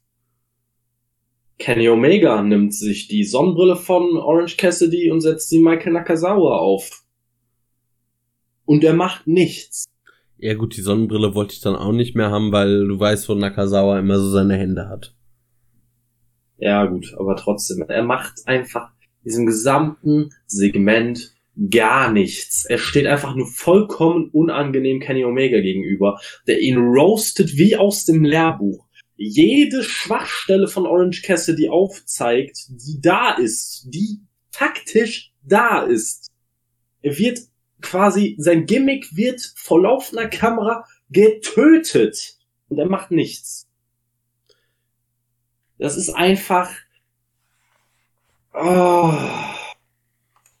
Also, ich meine, es ist ja, es kommt ja schon bei Orange Cassidys äh, ja, Ankündigung von, von Justin Roberts jede Woche vor. Ich dachte mir da einfach nur noch, whatever. Ne? Also, macht doch, was ihr wollt. Ich hoffe einfach, dass Pack dieses Match gewinnt, dass mir Orange Cassidy in einem World Title Match erspart bleibt, weil ich habe wirklich ich kann mit diesem Gimmick nichts anfangen. Es ist für die Leute, die regelmäßig diesen Podcast hören, kein Geheimnis, dass ich mich über, und es ist auch keine Überraschung wahrscheinlich für die meisten, dass ich mich über Orange Cassidy aufrege, weil ich das eigentlich fast jede Woche mache. Aber irgendwann ist doch auch mal gut, oder? Es muss kein World Title Match geben. Ja, ich finde. Nicht mit Orange Cassidy. Also ich mag Orange Cassidy. Wirklich gerne. Und ich fand ja auch zum Beispiel das Match von ihm gegen Penta, war das letzte Woche oder vor zwei Wochen, müsste vor zwei Wochen gewesen sein. Fand ich echt cool. Was letzte Woche? Ist ja auch egal. Ich fand das richtig cool. Und so, ich kann damit durchaus was anfangen.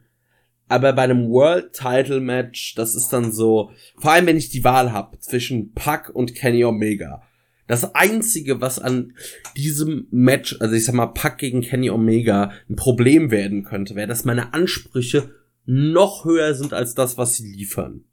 Weil ich muss sagen, alles unter einem Fünf-Sterne-Klassiker wäre da tatsächlich für mich äh, zu wenig. Ja, ich habe Angst. Du hast Angst. Ich sag, ich hab, ich sag dir ganz ehrlich, ich habe Angst, weil ich mir gar nicht die Gedanken mache über ein Match zwischen Pac und Kenny Omega, sondern für mich ist es halt leider nach dieser Woche sehr offensichtlich, dass man in die Richtung mit Orange Cassidy gehen möchte. Was ja auch von der Konstellation Heel Face mehr Sinn ergeben würde als Pac, der eigentlich eher ein Tweener bis Heel ist. Ähm, ja, aber eigentlich dadurch, dass er gegen Kenny Omega ran muss, turnst du ihn für diese Konstellation ja direkt face. Ja, das schon, aber ich kann mir halt sehr, sehr gut vorstellen, dass man leider diese, dass man dieses dämliche, dämliche Match buckt. Und ich will es nicht sehen. Ich auch wenn Leute, auch wenn die Leute sagen, also Orange Cassidy, der macht ja nur die ersten zwei Minuten seines Matches scheiße und danach ist er super gut im Ring. Das ändert aber nichts, dass der Typ 75 Kilo wiegt oder so. Und das ändert auch nichts daran, dass die ersten zwei Minuten jedes Orange Cassidy Matches Bullshit vom Herrn sind. Och nee, nee, da widerspreche ich dir. Es ist halt einfach, also wirklich, also bei einem World Title Match hätte ich gerne Comedy außen vor gelassen, zumindest mal diese ganz krasse Orange Cassidy Comedy, also da äh, gebe ich dir recht. Diese Low Kicks, äh, Low Kicks, äh, weiß, was ich meine. Also, es ist halt schon eine Beleidigung, das Low Kick zu nennen. Äh, ich finde gerade ja. dein Wrestling-Tourette, was du da so gerade bekommst, sehr unterhaltsam. Hm? Ich finde dein Wrestling-Tourette einfach sehr unterhaltsam, wie man merkt, so langsam aber sicher brennt da wirklich was durch bei dir, wenn das so weitergeht. Ja, ich, ich weiß nicht. Also, also ich, ich frag, wach, ich wach teilweise mitten in der Nacht auf und ich, meine Eltern müssen mich beruhigen, wenn ich dann an Orange Cassidy denken muss. Und nein, das, oh mein Gott, das kam jetzt falsch rüber. Also, Feuchte Träume von Orange Cassidy. Äh, ja, wenn ich Nasenbluten kriege vielleicht, weil ich mich selbst nachts schlage oder so, dann Exorzismus oder sowas, aber. Ah, ich stelle mir gerade vor, wir äh, bekommen dann, keine Ahnung, wir bekommen ein Triple Threat Match um den World Championship. Wir packen zu Orange Cassidy noch Marco Stunt. Meine Damen und Herren, Sie haben, glaube ich, gerade live gehört, wie Kevin während der Aufnahme vom Stuhl gefallen ist.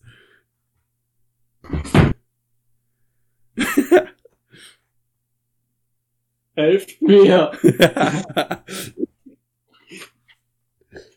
Gut.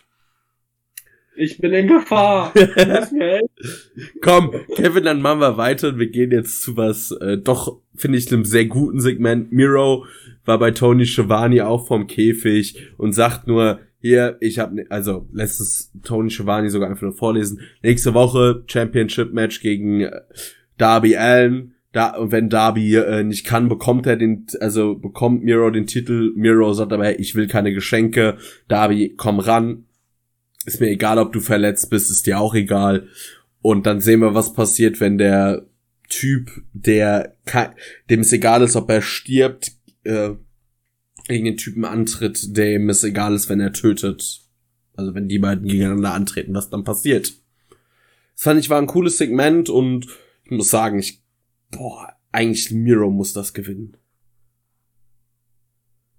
Ich hoffe es. Ich hoffe wirklich, dass er es gewinnt, weil wir haben ja schon die letzten Wochen darüber gesprochen, Darby braucht den Titel nicht. Also ja. Darby braucht den Titel wirklich nicht, um relevant zu sein, um ein Star zu sein. Er hat sich inzwischen etabliert und er könnte auch jederzeit in ein Main Event Match eingesetzt werden. Kein Problem, aber äh, Miro braucht den Titel. Miro braucht den Titel auf jeden Fall. Ich habe nur leider wieder so ein bisschen Paranoia, dass äh, Kip Sabian in das Match eingreifen könnte.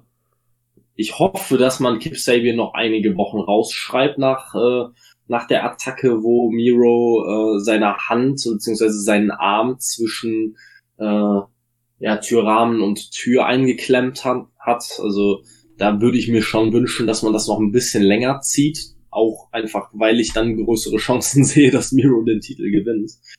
Ja. Ähm, ich will keine unnötige Fehde ohne Titel zwischen Kip Sabian und Miro sehen.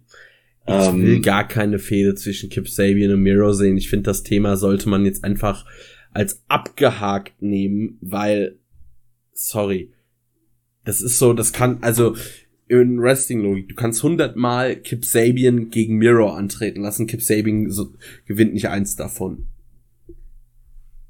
Ja. Das, äh, das ist halt so. Also ich finde halt auch, man muss Kip Sabian was Eigenständiges geben. Er muss sich halt selbst einen Namen machen und wenn man ihn in eine Fehde stecken würde mit Miro, ist das doch von vornherein klar, dass er diese Fehde nicht gewinnen wird. Nicht, gefin nicht gewinnen darf, eigentlich. Ähm, ja. Ich kann da auch nicht mehr viel zu sagen. Ich hoffe einfach wirklich, dass das nächste Woche klar äh, über die Bühne geht und dass Miro gegen, gegen Darby clean gewinnt, weil Darby ist ja auch angeschlagen von dem, von der Attacke und so weiter. Das kann man ohne Probleme machen, ohne dass es Darby in irgendeiner Weise schwach aussehen lässt. Ähm, nächste Woche ist auch wieder Sting an Darbys Seite. An dieser Stelle hoffe ich einfach mal, dass er sich komplett da raushält und nicht wieder wild um sich schlägt. Ähm, ja, oder ja. Miro kloppt einfach Sting nieder.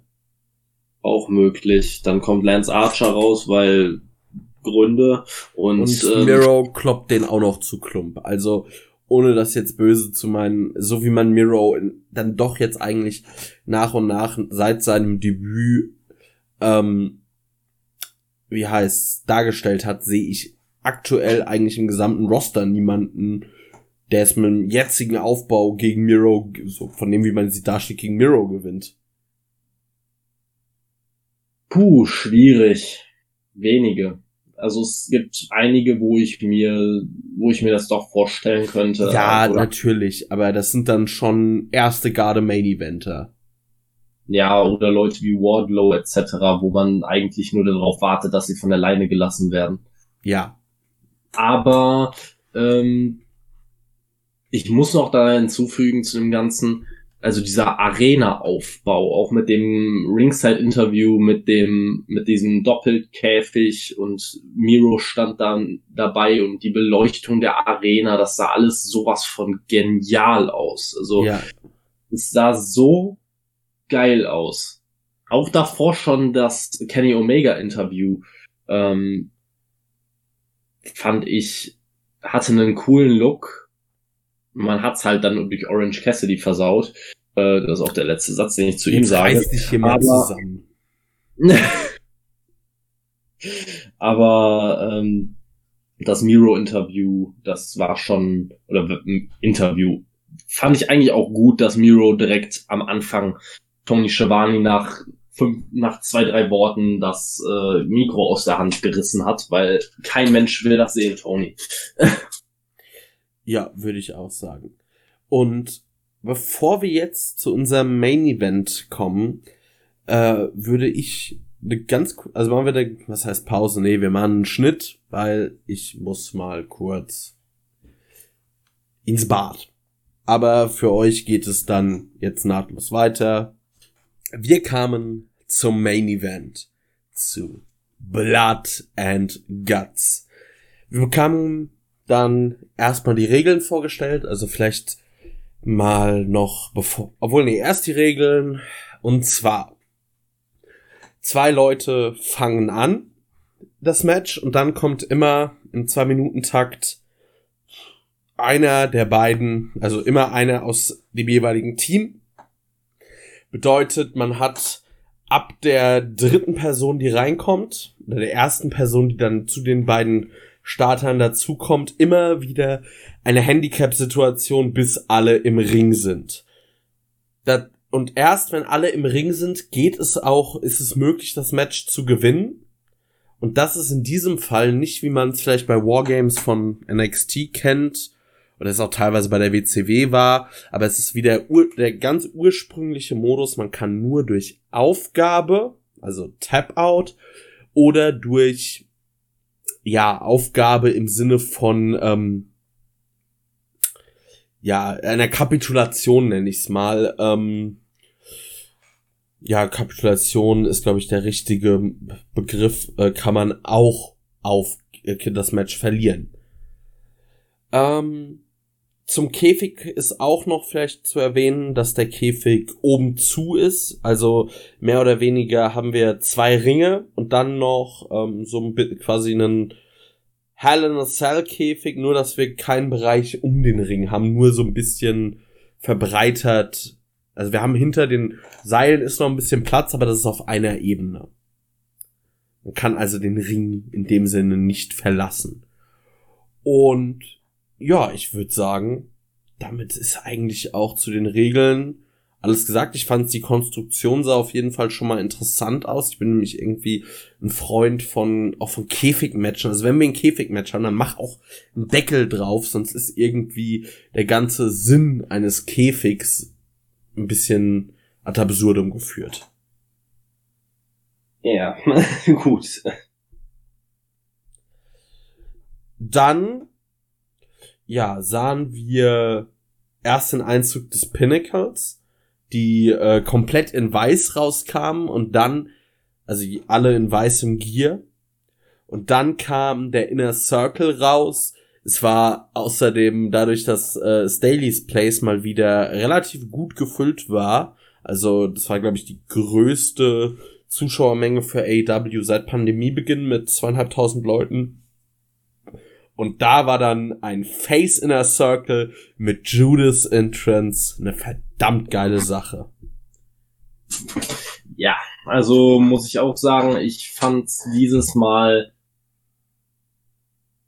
schon geiler als sonst. Ist ja klar, also mit einem mit einer richtigen Crowd macht das einfach mehr Spaß und ähm, Vielleicht muss es sich für mich auch erstmal wieder ein bisschen mehr einpendeln, wenn die Crowd dann regelmäßig da ist, ähm, weil ich muss auch sagen, auch wenn der Moment irgendwo letztendlich doch cool war, so am Anfang, wo Judas mitgesungen wurde, hatte ich doch immer diese, dieses etwas eigenartige, komische Gefühl, dass ich deswegen einfach nur habe, weil wir diese Wrestler-Crowd kennen, die eigentlich seit Monaten vollkommen überenthusiastisch Judas mitsingt, egal ob Heel Face oder ob Jericho gerade, weiß ich nicht, live on air einen Rentner zusammenschlägt. Ja. Äh, ist eigentlich, äh, der kann machen, was er möchte. Also, aber ich war, ja. Aber in diesem Fall, finde ich, konnte man da auch durchaus in der Circle feiern.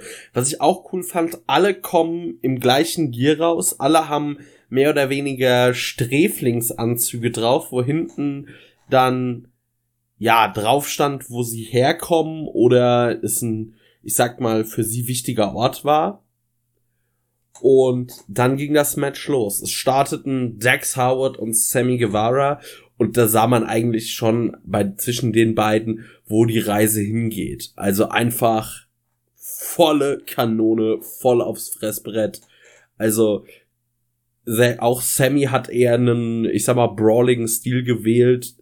Ähm, natürlich immer wieder mit irgendwelchen Highfly-Aktionen, aber allein diese 5-Minuten-Sequenz der beiden fand ich ziemlich geil. Weiß nicht, wie es dir da ging. Ähm, ja, also ich fand das auch als Start ziemlich cool eigentlich. Vor allem hat's mich ein bisschen überrascht, weil nach den Aussagen der letzten Wochen hätte ich damit gerechnet, dass ähm, Sammy Guevara das Match gegen Sean Spears startet und nicht gegen Dex Harwood.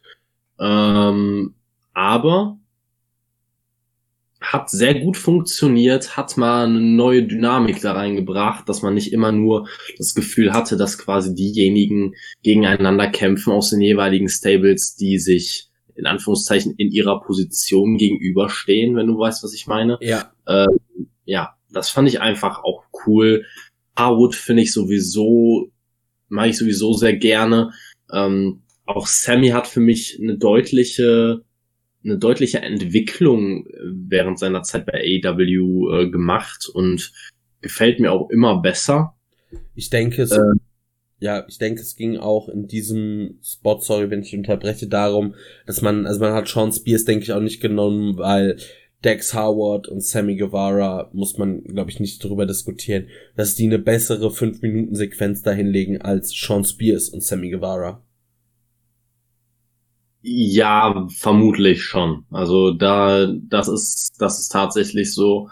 Ähm, Wobei so eine Brawling-Sequenz hättest du halt wenn man es gut macht, mit fast jedem auf die Beine stellen können. Aber ich bin, ich finde ja grundsätzlich, dass, äh, dass Dex Harwood schon sehr underrated ist. Also ich kann mich noch gut an das Match gegen Jungle Boy erinnern. Oh ja, das war gut. Das wirklich sehr, sehr, sehr, sehr stark war, wenn man bedenkt, dass Dex Howard ein Tag Team Wrestler ist. Ähm, da hat man ein, er hat einfach nahtlos da weitergemacht.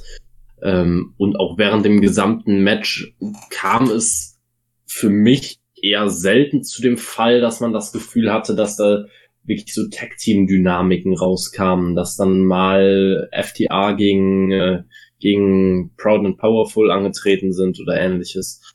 Ähm, es war immer sehr durchgemischt. Ja. Ähm, wir bekamen dann nach und nach die Wrestler, ähm, die reinkamen. Wir hatten natürlich immer wieder vor allem Heatphasen vom Pinnacle durch diese immer wiederkehrenden äh, ja, dumm, also Handicap-Situation. Ähm, und dann, also vielleicht gehen wir kurz die Abfolge durch, damit wir, dann müssen wir nicht alles ganz chronologisch erzählen. Also wir hatten als erstes Dex Howard und Sammy Guevara. Dann kam Sean Spears dazu, dann Ortiz, dann Cash Wheeler, dann Santana, dann Wardlow, dann Jake Hager, MJF und als letztes Chris Jericho. Und ich wollte jetzt einfach mal zwei Leute mir rausgreifen und extrem loben, weil ich sie extrem geil in diesem Match fand. Und das waren einem, also als erstes sind das Proud and Powerful, die finde ich, oh, sich schon um den Posten der MVPs, finde ich, für mich fast beworben haben, weil sie einfach so ein ganz eigenes Element da reingebracht haben. Angefangen mit dem Facepaint, den sie hatten, ähm, einer extrem guten Intensität. Also das In-Ring-Work war großartig. Und vor allem eine Sache fand ich bei Proud and Powerful geil. Sie haben ein No-DQ-Match geworkt mit Waffen, aber eben vor allem nicht den typischen Wrestling-Waffen. Also es kam eine Gabel zum Einsatz, gut, das hat man schon gesehen. Dann äh, einen Mad Ball, ich weiß nicht, ob die das schon in Matches gezeigt haben. Ich kann es mir gut vorstellen. Also für alle, die nicht wissen, was es ist, es ist eine, ja, also ein Beutel oder eher eigentlich eine lange Socke, in die man vorne irgendwas reintut. Ein Stück Kernseife ist noch so das angenehmste. Man kann auch einen Stein oder ein Vorhängeschloss da reinpacken und hat halt eine gute Schlagwaffe. Äh, und am Ende, was ich wirklich krass fand, weil man, weil ich noch nie gesehen habe im Wrestling, aber ziemlich cool fand, ein Teleskopschlagstock, der einfach da zum Einsatz kam und der das Ganze irgendwie nochmal auf ein anderes Level gehoben hat, weil ja, ein Klappstuhl, wenn du den über den Schädel gezogen bekommst, klar ist das eine Waffe, aber halt ein Teleskopschlagstock ist halt wirklich einfach eine, ich nenn's mal, eine Waffe-Waffe, eine legitime Waffe. Ja. Ähm, du hast jetzt gesagt, du wolltest drei Leute hervorheben. Hast du denn noch einen außer Proud and Powerful, den du gerne? Ja, ich habe sogar noch eine Paarung. Ich fand, ähm, also einmal Wardlow, immer natürlich ein guter Wrestler, aber ich fand auch diesen Clash Wardlow Jake Hager ziemlich gut und ich finde, also ich muss auch mal Jake Hager loben, den, was selten vorkommt, aber ich fand in diesem Match war, war es ziemlich cool, ihm zuzuschauen. Ja. Also ich fand, jeder in diesem Match hatte irgendwie seine eigene, hat seine eigenen Stärken in dieses Match eingebracht und ich würde da eigentlich auch wirklich niemanden extrem hervorheben, der mir wahnsinnig viel besser gefallen hat als andere, der wirklich sehr rausgestochen ist. Äh, ich glaube, geblutet haben ja auch so gut wie alle, also zumindest gefühlt. Ich also glaub, Dex Harwood ich glaube, ich glaub, Hager hat nicht geblutet, oder? Ich glaube Wardlow auch nicht. Ich bin mir nicht ganz sicher. Aber ähm, ja, Tatsache ist auf jeden Fall, es haben viele Leute geblutet und ich glaube Dex Harwood am heftigsten, der, der, war wirklich komplett voll mit Blut. Ähm, aber ich, eine Sache hat mich wirklich gestört und das war eigentlich jemand, den ich an sich sehr feier und das war Wardlow. Weil bis dahin hat man in dem Match das deutlich und gut durchgezogen, dass der Pinnacle immer den Vorteil hatte. P The Pinnacle hatte immer den Vorteil, indem eine Person neu reingekommen ist und dadurch äh, ja ein Wrestler des Pinnacle mehr im Match war als Wrestler des Inner Circle. Und dadurch hatte man immer Überzahl und konnte halt die Überhand gewinnen. Und das hat sich immer die Waage gehalten bis zu dem Punkt, als Wardlow reingekommen ist. Ab dem Zeitpunkt hatte der Pinnacle eigentlich überhaupt keinen Vorteil mehr. Weil Wardlow einfach von der Psychologie her alles falsch gemacht hat. Wirklich alles.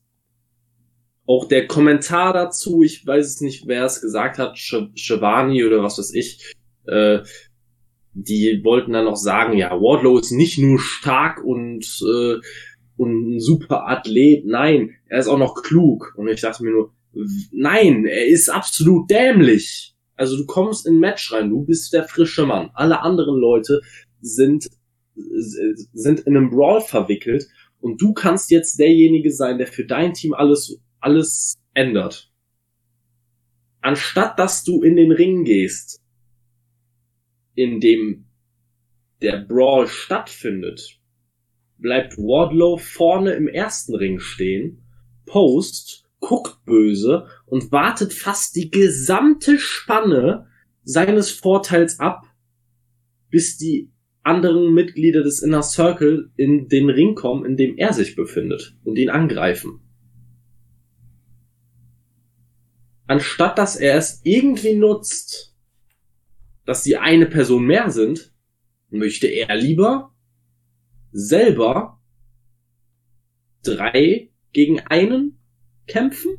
Gute Idee? Ich glaube nicht. Also. Naja, er hat ja in der Situation schon alle drei erstmal äh, niedergeschlagen.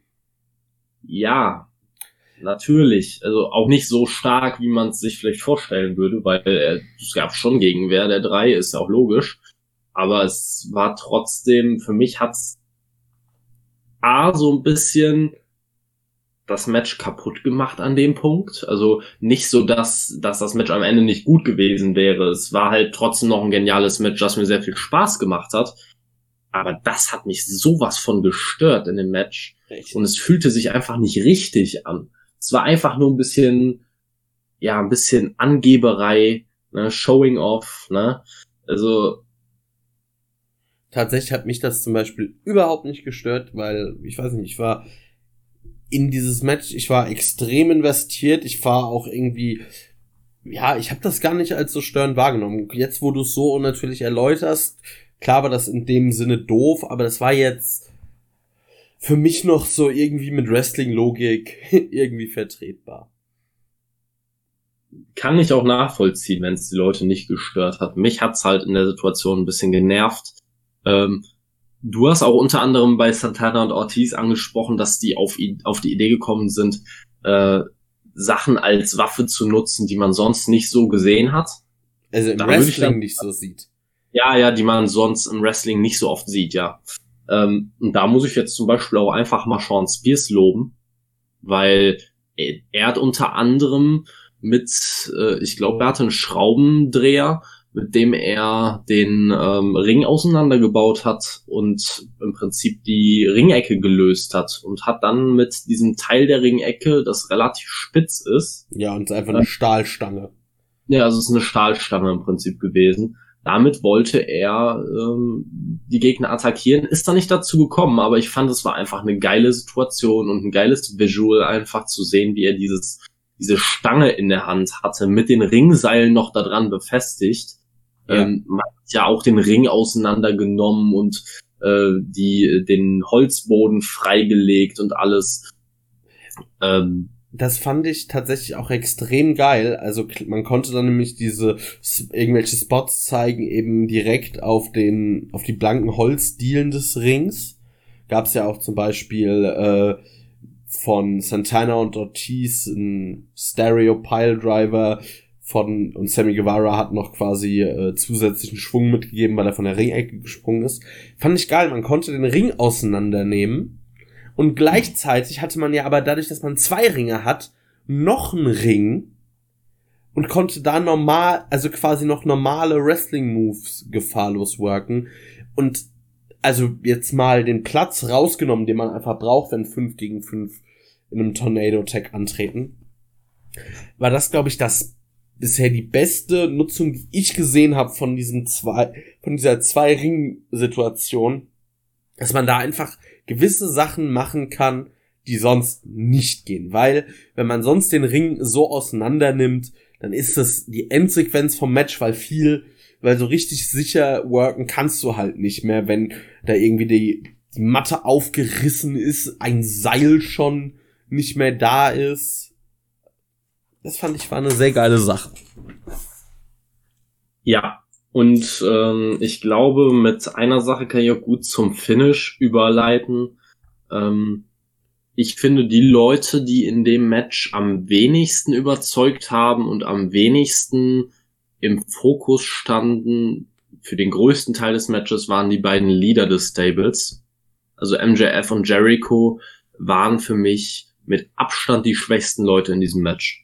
Ja, sie waren ja auch, äh, also allein erstmal die Hälfte des Matches überhaupt nicht involviert.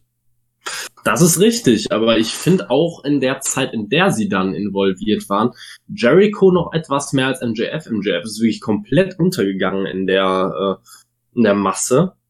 Ähm, was, wo man natürlich jetzt auch wieder sagen kann, ja, das passt ja zum Gimmick, ja, aber ich, ich weiß es nicht. Also, es sah nicht so aus, als hätte er sich freiwillig versteckt bis zum Finish ähm, ähm, hat er auch gut mitgemischt und war ja auch selber stark am Bluten. Aber irgendwie hat mich das Ganze bei den beiden nicht so abgeholt wie bei den anderen. Muss ich ehrlich sagen. Ähm, das, über das Finish werden wir ja, denke ich mal, jetzt noch reden. Ähm, das war für mich dann halt der Low Point der Show eigentlich so ein bisschen oder einer der Low Points. Also jetzt, wie gesagt, ich will es nicht zu sehr bashen, abgesehen von Orange Cassidy. Ich muss sagen, gut, also das Finish wurde eingeleitet oder die letzte Sequenz war, dass Tully Blanchard, also man muss noch dazu sagen, es waren keine Referees im Käfig, sondern nur um den Käfig weil ja es auch nicht nötig ist, ein, äh, ein Cover zu zählen. Ähm, und der Käfig ist abgeschlossen und nur die beiden Referees haben einen Schlüssel. Tully Blanchard schlug dann einen Referee nieder, nahm ihm den Schlüssel ab und MJF flüchtet aus dem Käfig. Und äh, Chris Jericho stürzt ihm noch hinterher und die beiden haben dann einen Kampf, einen Brawl auf dem Dach des Käfigs, was ja schon mal an sich ein cooles Visual ist. Ähm, wir sahen dann zum Beispiel, äh, also es fing dann an, dass Jericho MJF in der Walls of Jericho hatte, sich daraus mit einem Low Blow befreit hat. Ähm, MJF schlug dann mit dem Dynamite Diamond Ring zu, woraufhin dann Chris Jericho ordentlich auch blutete. Dann sahen wir den Fujiwara, Fujiwara Armbar, also den Soul of the Earth Armbar. Äh, ja, ähm, und in dem gab Jericho nicht auf, aber war halt irgendwie dann völlig durch schon. Oder also war, man sah, dass Jericho war angeschlagen. Und dann auf einmal steht Jericho irgendwie am Rand des Käfigs und ist komplett quasi benommen und MJF schreit und droht, wenn ihr nicht aufgebt, schmeiß ich ihn runter. Und tatsächlich gibt der Inner Circle dann daraufhin auf. Und als erstes war schon mal doof am Finish, dann so, dass irgendwie nicht die Glocke richtig geläutet wird. Es war so, hä, also es war so komisch, weil irgendwie, ah, ist jetzt vorbei. Es war erst gar nicht so klar. Und es war auch irgendwie sehr antiklimatisch, weil es war nicht so, ähm, es war so, ja, ich, ich schmeiß ihn runter oder, also ihr gebt auf oder ich schmeiß ihn runter. Und so direkt, ja, ja. Es war irgendwie gar nicht so dieses, wie man das vielleicht aus einem Film kennt oder so noch so ein bisschen, ich nenn's mal ein Stare-Down dabei. Das ging zu schnell, wie ich finde.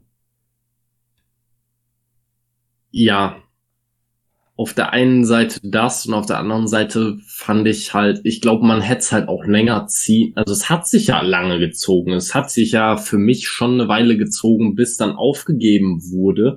Ich glaube, die standen da wirklich 20, 30 Sekunden am Stück an dieser an dieser Ecke und es war halt schon komisch, dass sich Jericho gar nicht mehr wehren konnte, weil er war ja auch nicht so wahnsinnig lange im Ring, auch wenn er da oben äh, natürlich einiges einstecken musste. Ähm, aber der stand da wirklich regungslos vor MJF quasi und konnte sich nicht mehr großartig wehren, was schon ein bisschen komisch war am Ende. Ähm, dann ein kleines Detail, das mir persönlich gut gefallen hat, war, dass Sammy Guevara derjenige war, der als erstes aufgegeben hat. Äh, da ist viel Potenzial, was man daraus machen kann.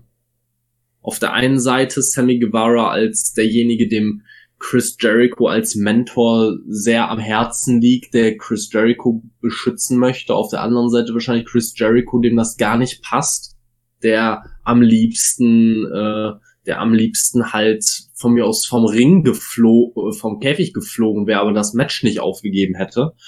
Ähm, das hätte, das kann noch interess eine interessante Wendung nehmen dadurch. Ähm, das hat mir gut gefallen. Und dann,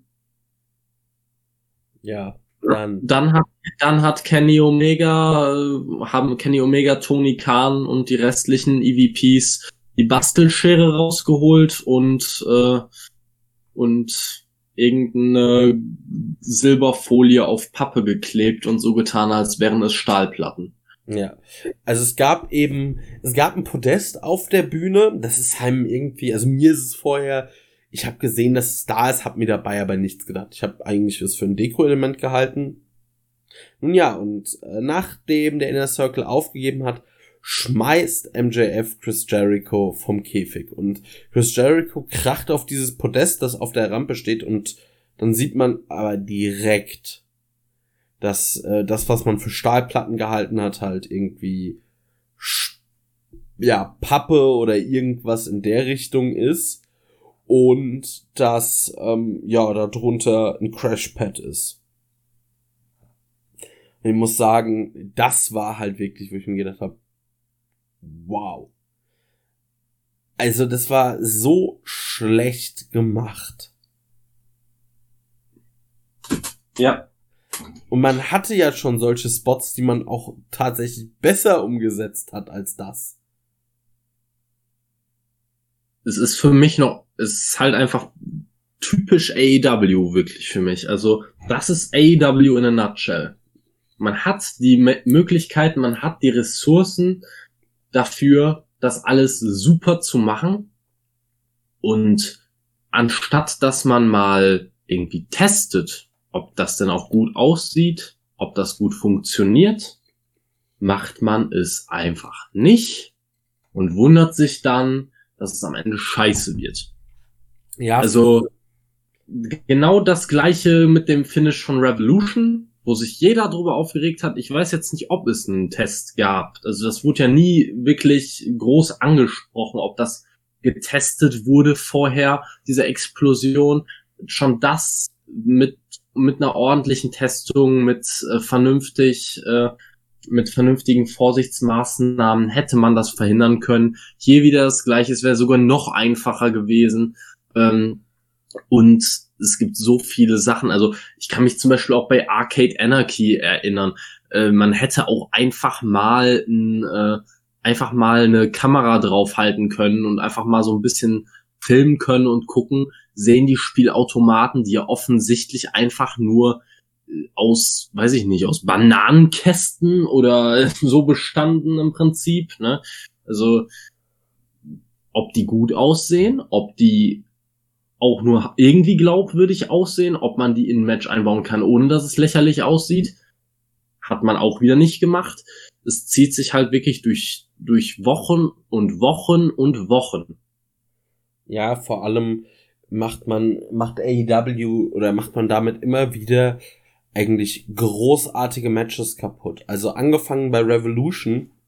Keiner spricht mehr über äh, das, was vor dem Finish war, aber man muss mal ehrlich sagen, da wurde ein richtig starkes, äh, ja, Deathmatch abgeliefert. Arcade Anarchy, gut, da ist, war es nicht ganz so ein Fuck-up, finde ich, aber das war auch an sich ein super Match. Und jetzt hier Blood and Guts, man hat ein, also ich muss dazu sagen, ich wurde gespoilert vor dem Match. Also ich wusste, wer gewonnen hat. Ich wusste aber nicht die, um, die Umstände oder irgendetwas. Und obwohl ich wusste, wer gewinnt, war ich extremst investiert in dieses Match und habe es wirklich gefeiert, als gäbe es keinen Morgen, weil es so viele gute Sachen waren. Du hattest gerade, finde ich, jeweils Stable-Mitglieder, die geglänzt haben, die sonst oder vorher nicht ganz so Zeit zum Scheinen hatten. Du hattest innovative Ideen. Du hattest einfach ein super Match. Und dann hast du schon ein Finish, das so ein bisschen fuck up ist. Oder ein bisschen, ja, nicht ganz ideal umgesetzt ist. Also, oder eine Entscheidung, wie das Match endet. Und dann ist das ja eigentlich deine End, dein, dein Endvisual. Und das verkackst du dann auch noch. Und es wäre ja so wirklich auch einfach gewesen. Du hättest ja einfach, ich sag mal, zwischen den Stahlplatten und dem Crashpad unten drunter so viel Luft lassen können, dass Jericho einfach quasi wirklich durch, also optisch in der Stage verschwindet. Oder du hättest einen anderen Kamerawinkel oder so machen können. Du hättest ja halt irgendwas überlegen müssen und das vielleicht auch einfach ein paar Mal filmen. Ja. Aber das war auch, das war, finde ich, auch noch so ein kleines Problem bei Blood and Guts. So gut es war, du hattest immer mal wieder Probleme mit der Kamera, also es ist nicht gelungen, alles, was an Action so passiert ist, gut aufzufangen. Also zum Beispiel ist ein mehr oder weniger ein C4 von Sean Spears, also sein Finisher mal mehr oder weniger komplett äh, so, ja, ist halt passiert, gut, Sean Spears interessiert keinen, aber da kann man trotzdem seinen Finisher mal zeigen und so Geschichten. Ja, zumal ich auch fand, Sean Spears hat in dem Match durchaus äh, seine Momente gehabt und ich fand, das hat ihm gut, das Match hat ihm gut getan. Aber wie du halt sagst, äh, solche Sachen muss man halt einfangen einfach.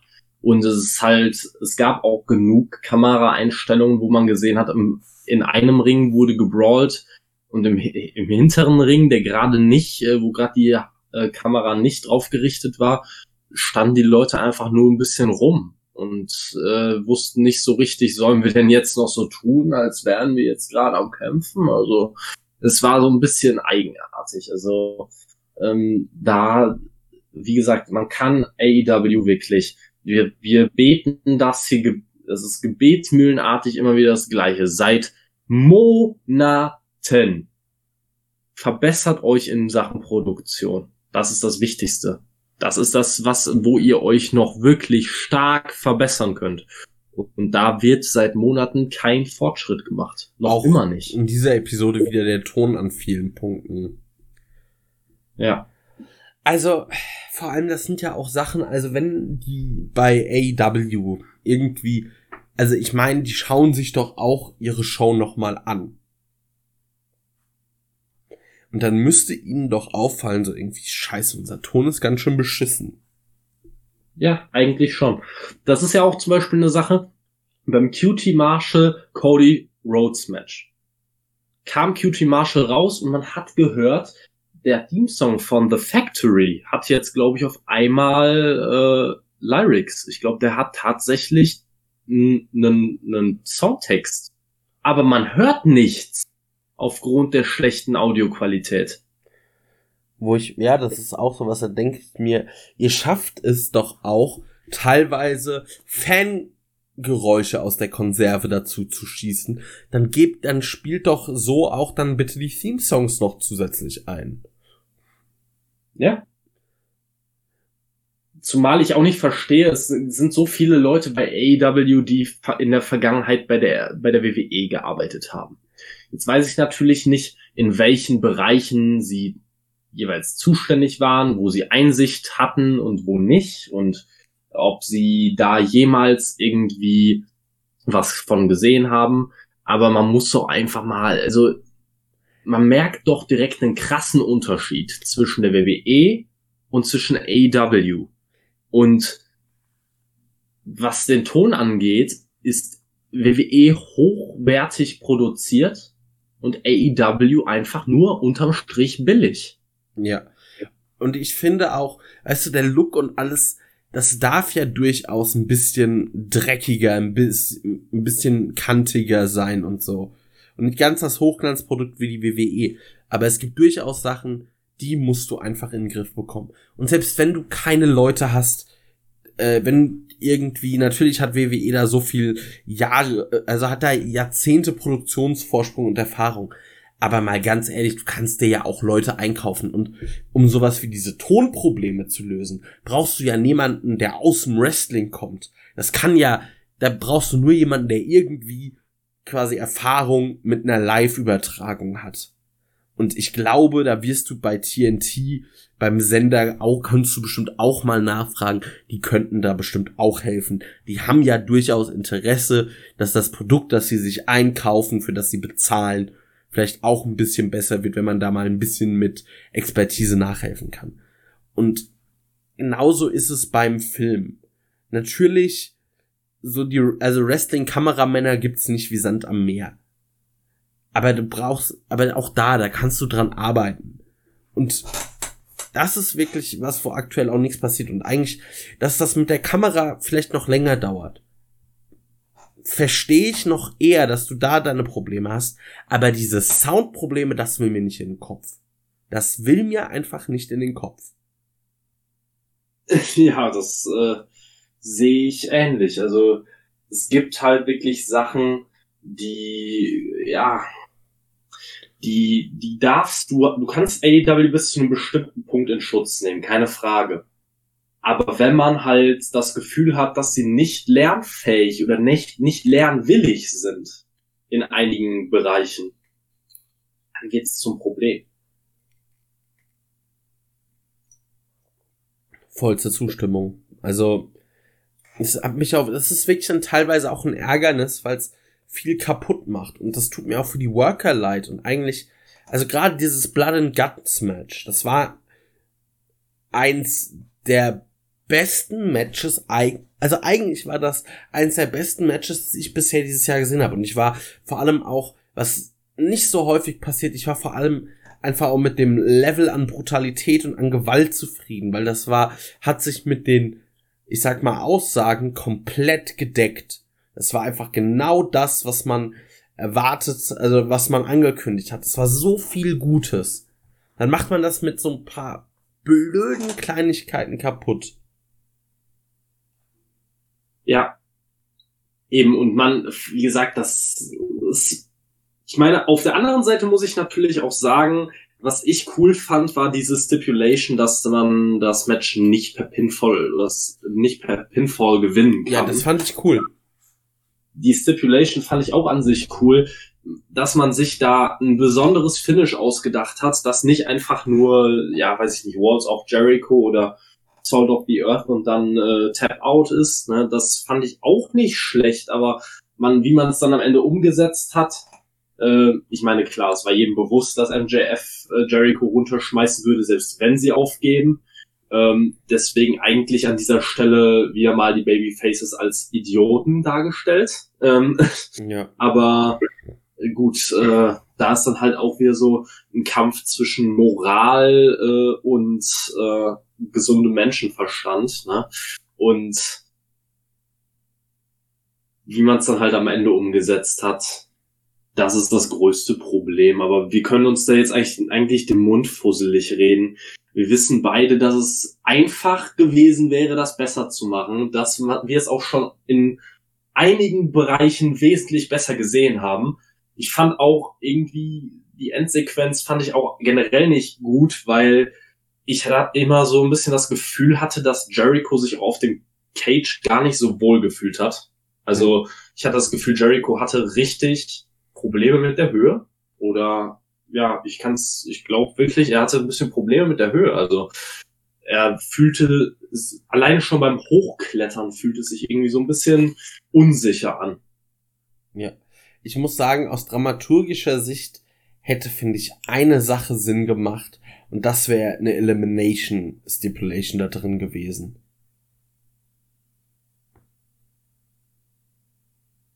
Kann ich tatsächlich äh, so unterschreiben. Ich bin ja, wie gesagt, mit Elimination Matches, habe ich ja auch glaube ich, schon im Community-Podcast gesagt, kannst du mich halt immer kriegen. Mhm. Weil man also, überlege sich, es geht wirklich hin und her, am Ende bleiben auch Jericho und MJF übrig und dann hast du das eben nicht MJF droht das so einem, äh, also hat einen bewusstlosen Jericho, sondern er hat halt einfach die Oberhand und hat dann so Jer zu Jericho, der irgendwie so am Rand des Käfigs hängt, gib auf oder ich schmeiß dich runter.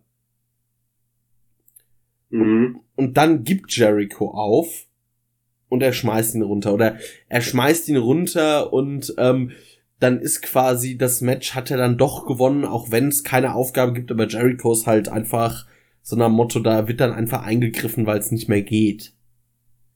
Wie das halt mhm. in einem, ich sag mal, es gibt eigentlich nur Pin oder ähm, Aufgabe, aber Bewusstlosigkeit zählt dann ja doch auch irgendwie. Also Jericho hängt am Käfig, so quasi Chris Jericho und sein persönlicher äh, Mufasa König. Genau. Lang lebe der König. Ja, äh, aber um mal einen Strich unter die Ausgabe zu ziehen, würde ich mal sagen, war eine super Ausgabe. Also ich würde ja. dem Ganzen auch tatsächlich, wenn ich Schulnoten vergeben müsste, würde ich dem Ganzen eine Eins geben. Es gibt natürlich Abzüge, Abzüge in der B-Note. Ähm, ich, es wäre quasi. Oder in der, C-Note. Ne? Es wäre eine also, 1 minus, aber auf dem Zeugnis gibt's kein Plus und Minus. Genau, das ist es.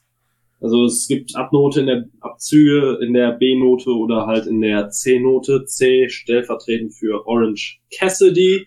ähm, oh Mann. Aua. Ja.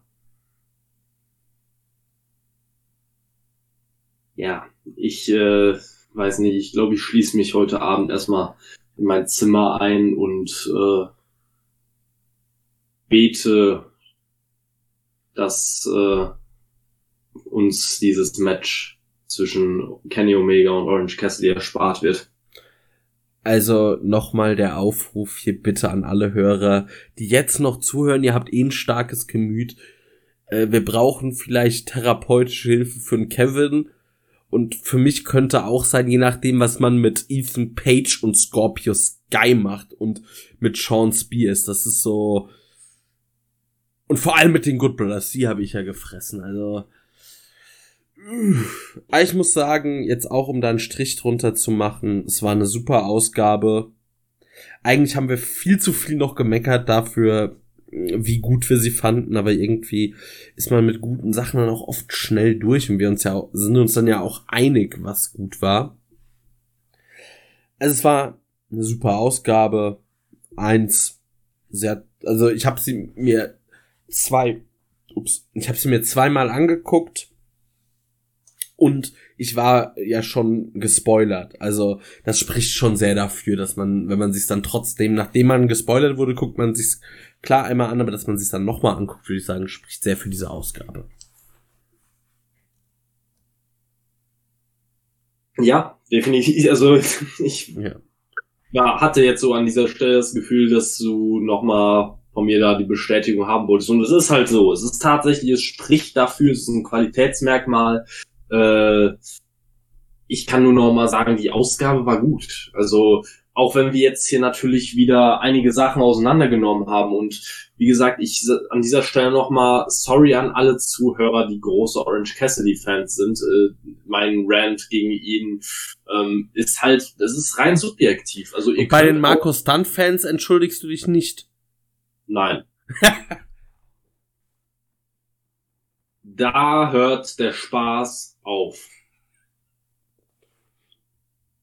Ich meine, wir reden ja auch über Wrestling. Und bei Markus Stunt weiß ich auch nicht. Also, ne?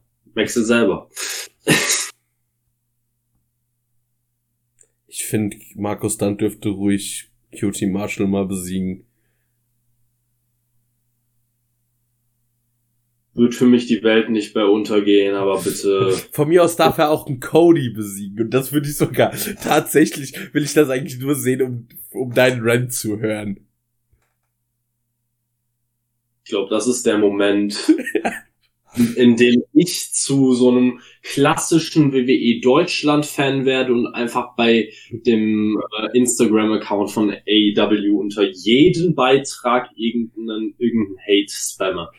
Also das glaube ich der Moment. Ich glaube, dazu bist du gar nicht mehr danach in der Lage. Ich glaube, danach sitzt du erstmal mit einer mit einem Pullover, mit einer Jacke, die man die man äh, hinten zumacht in einem schön gepolsterten Raum. Und hab mich lieb. Jäckchen. Ja, ein hab mich lieb, Jäckchen. Ja.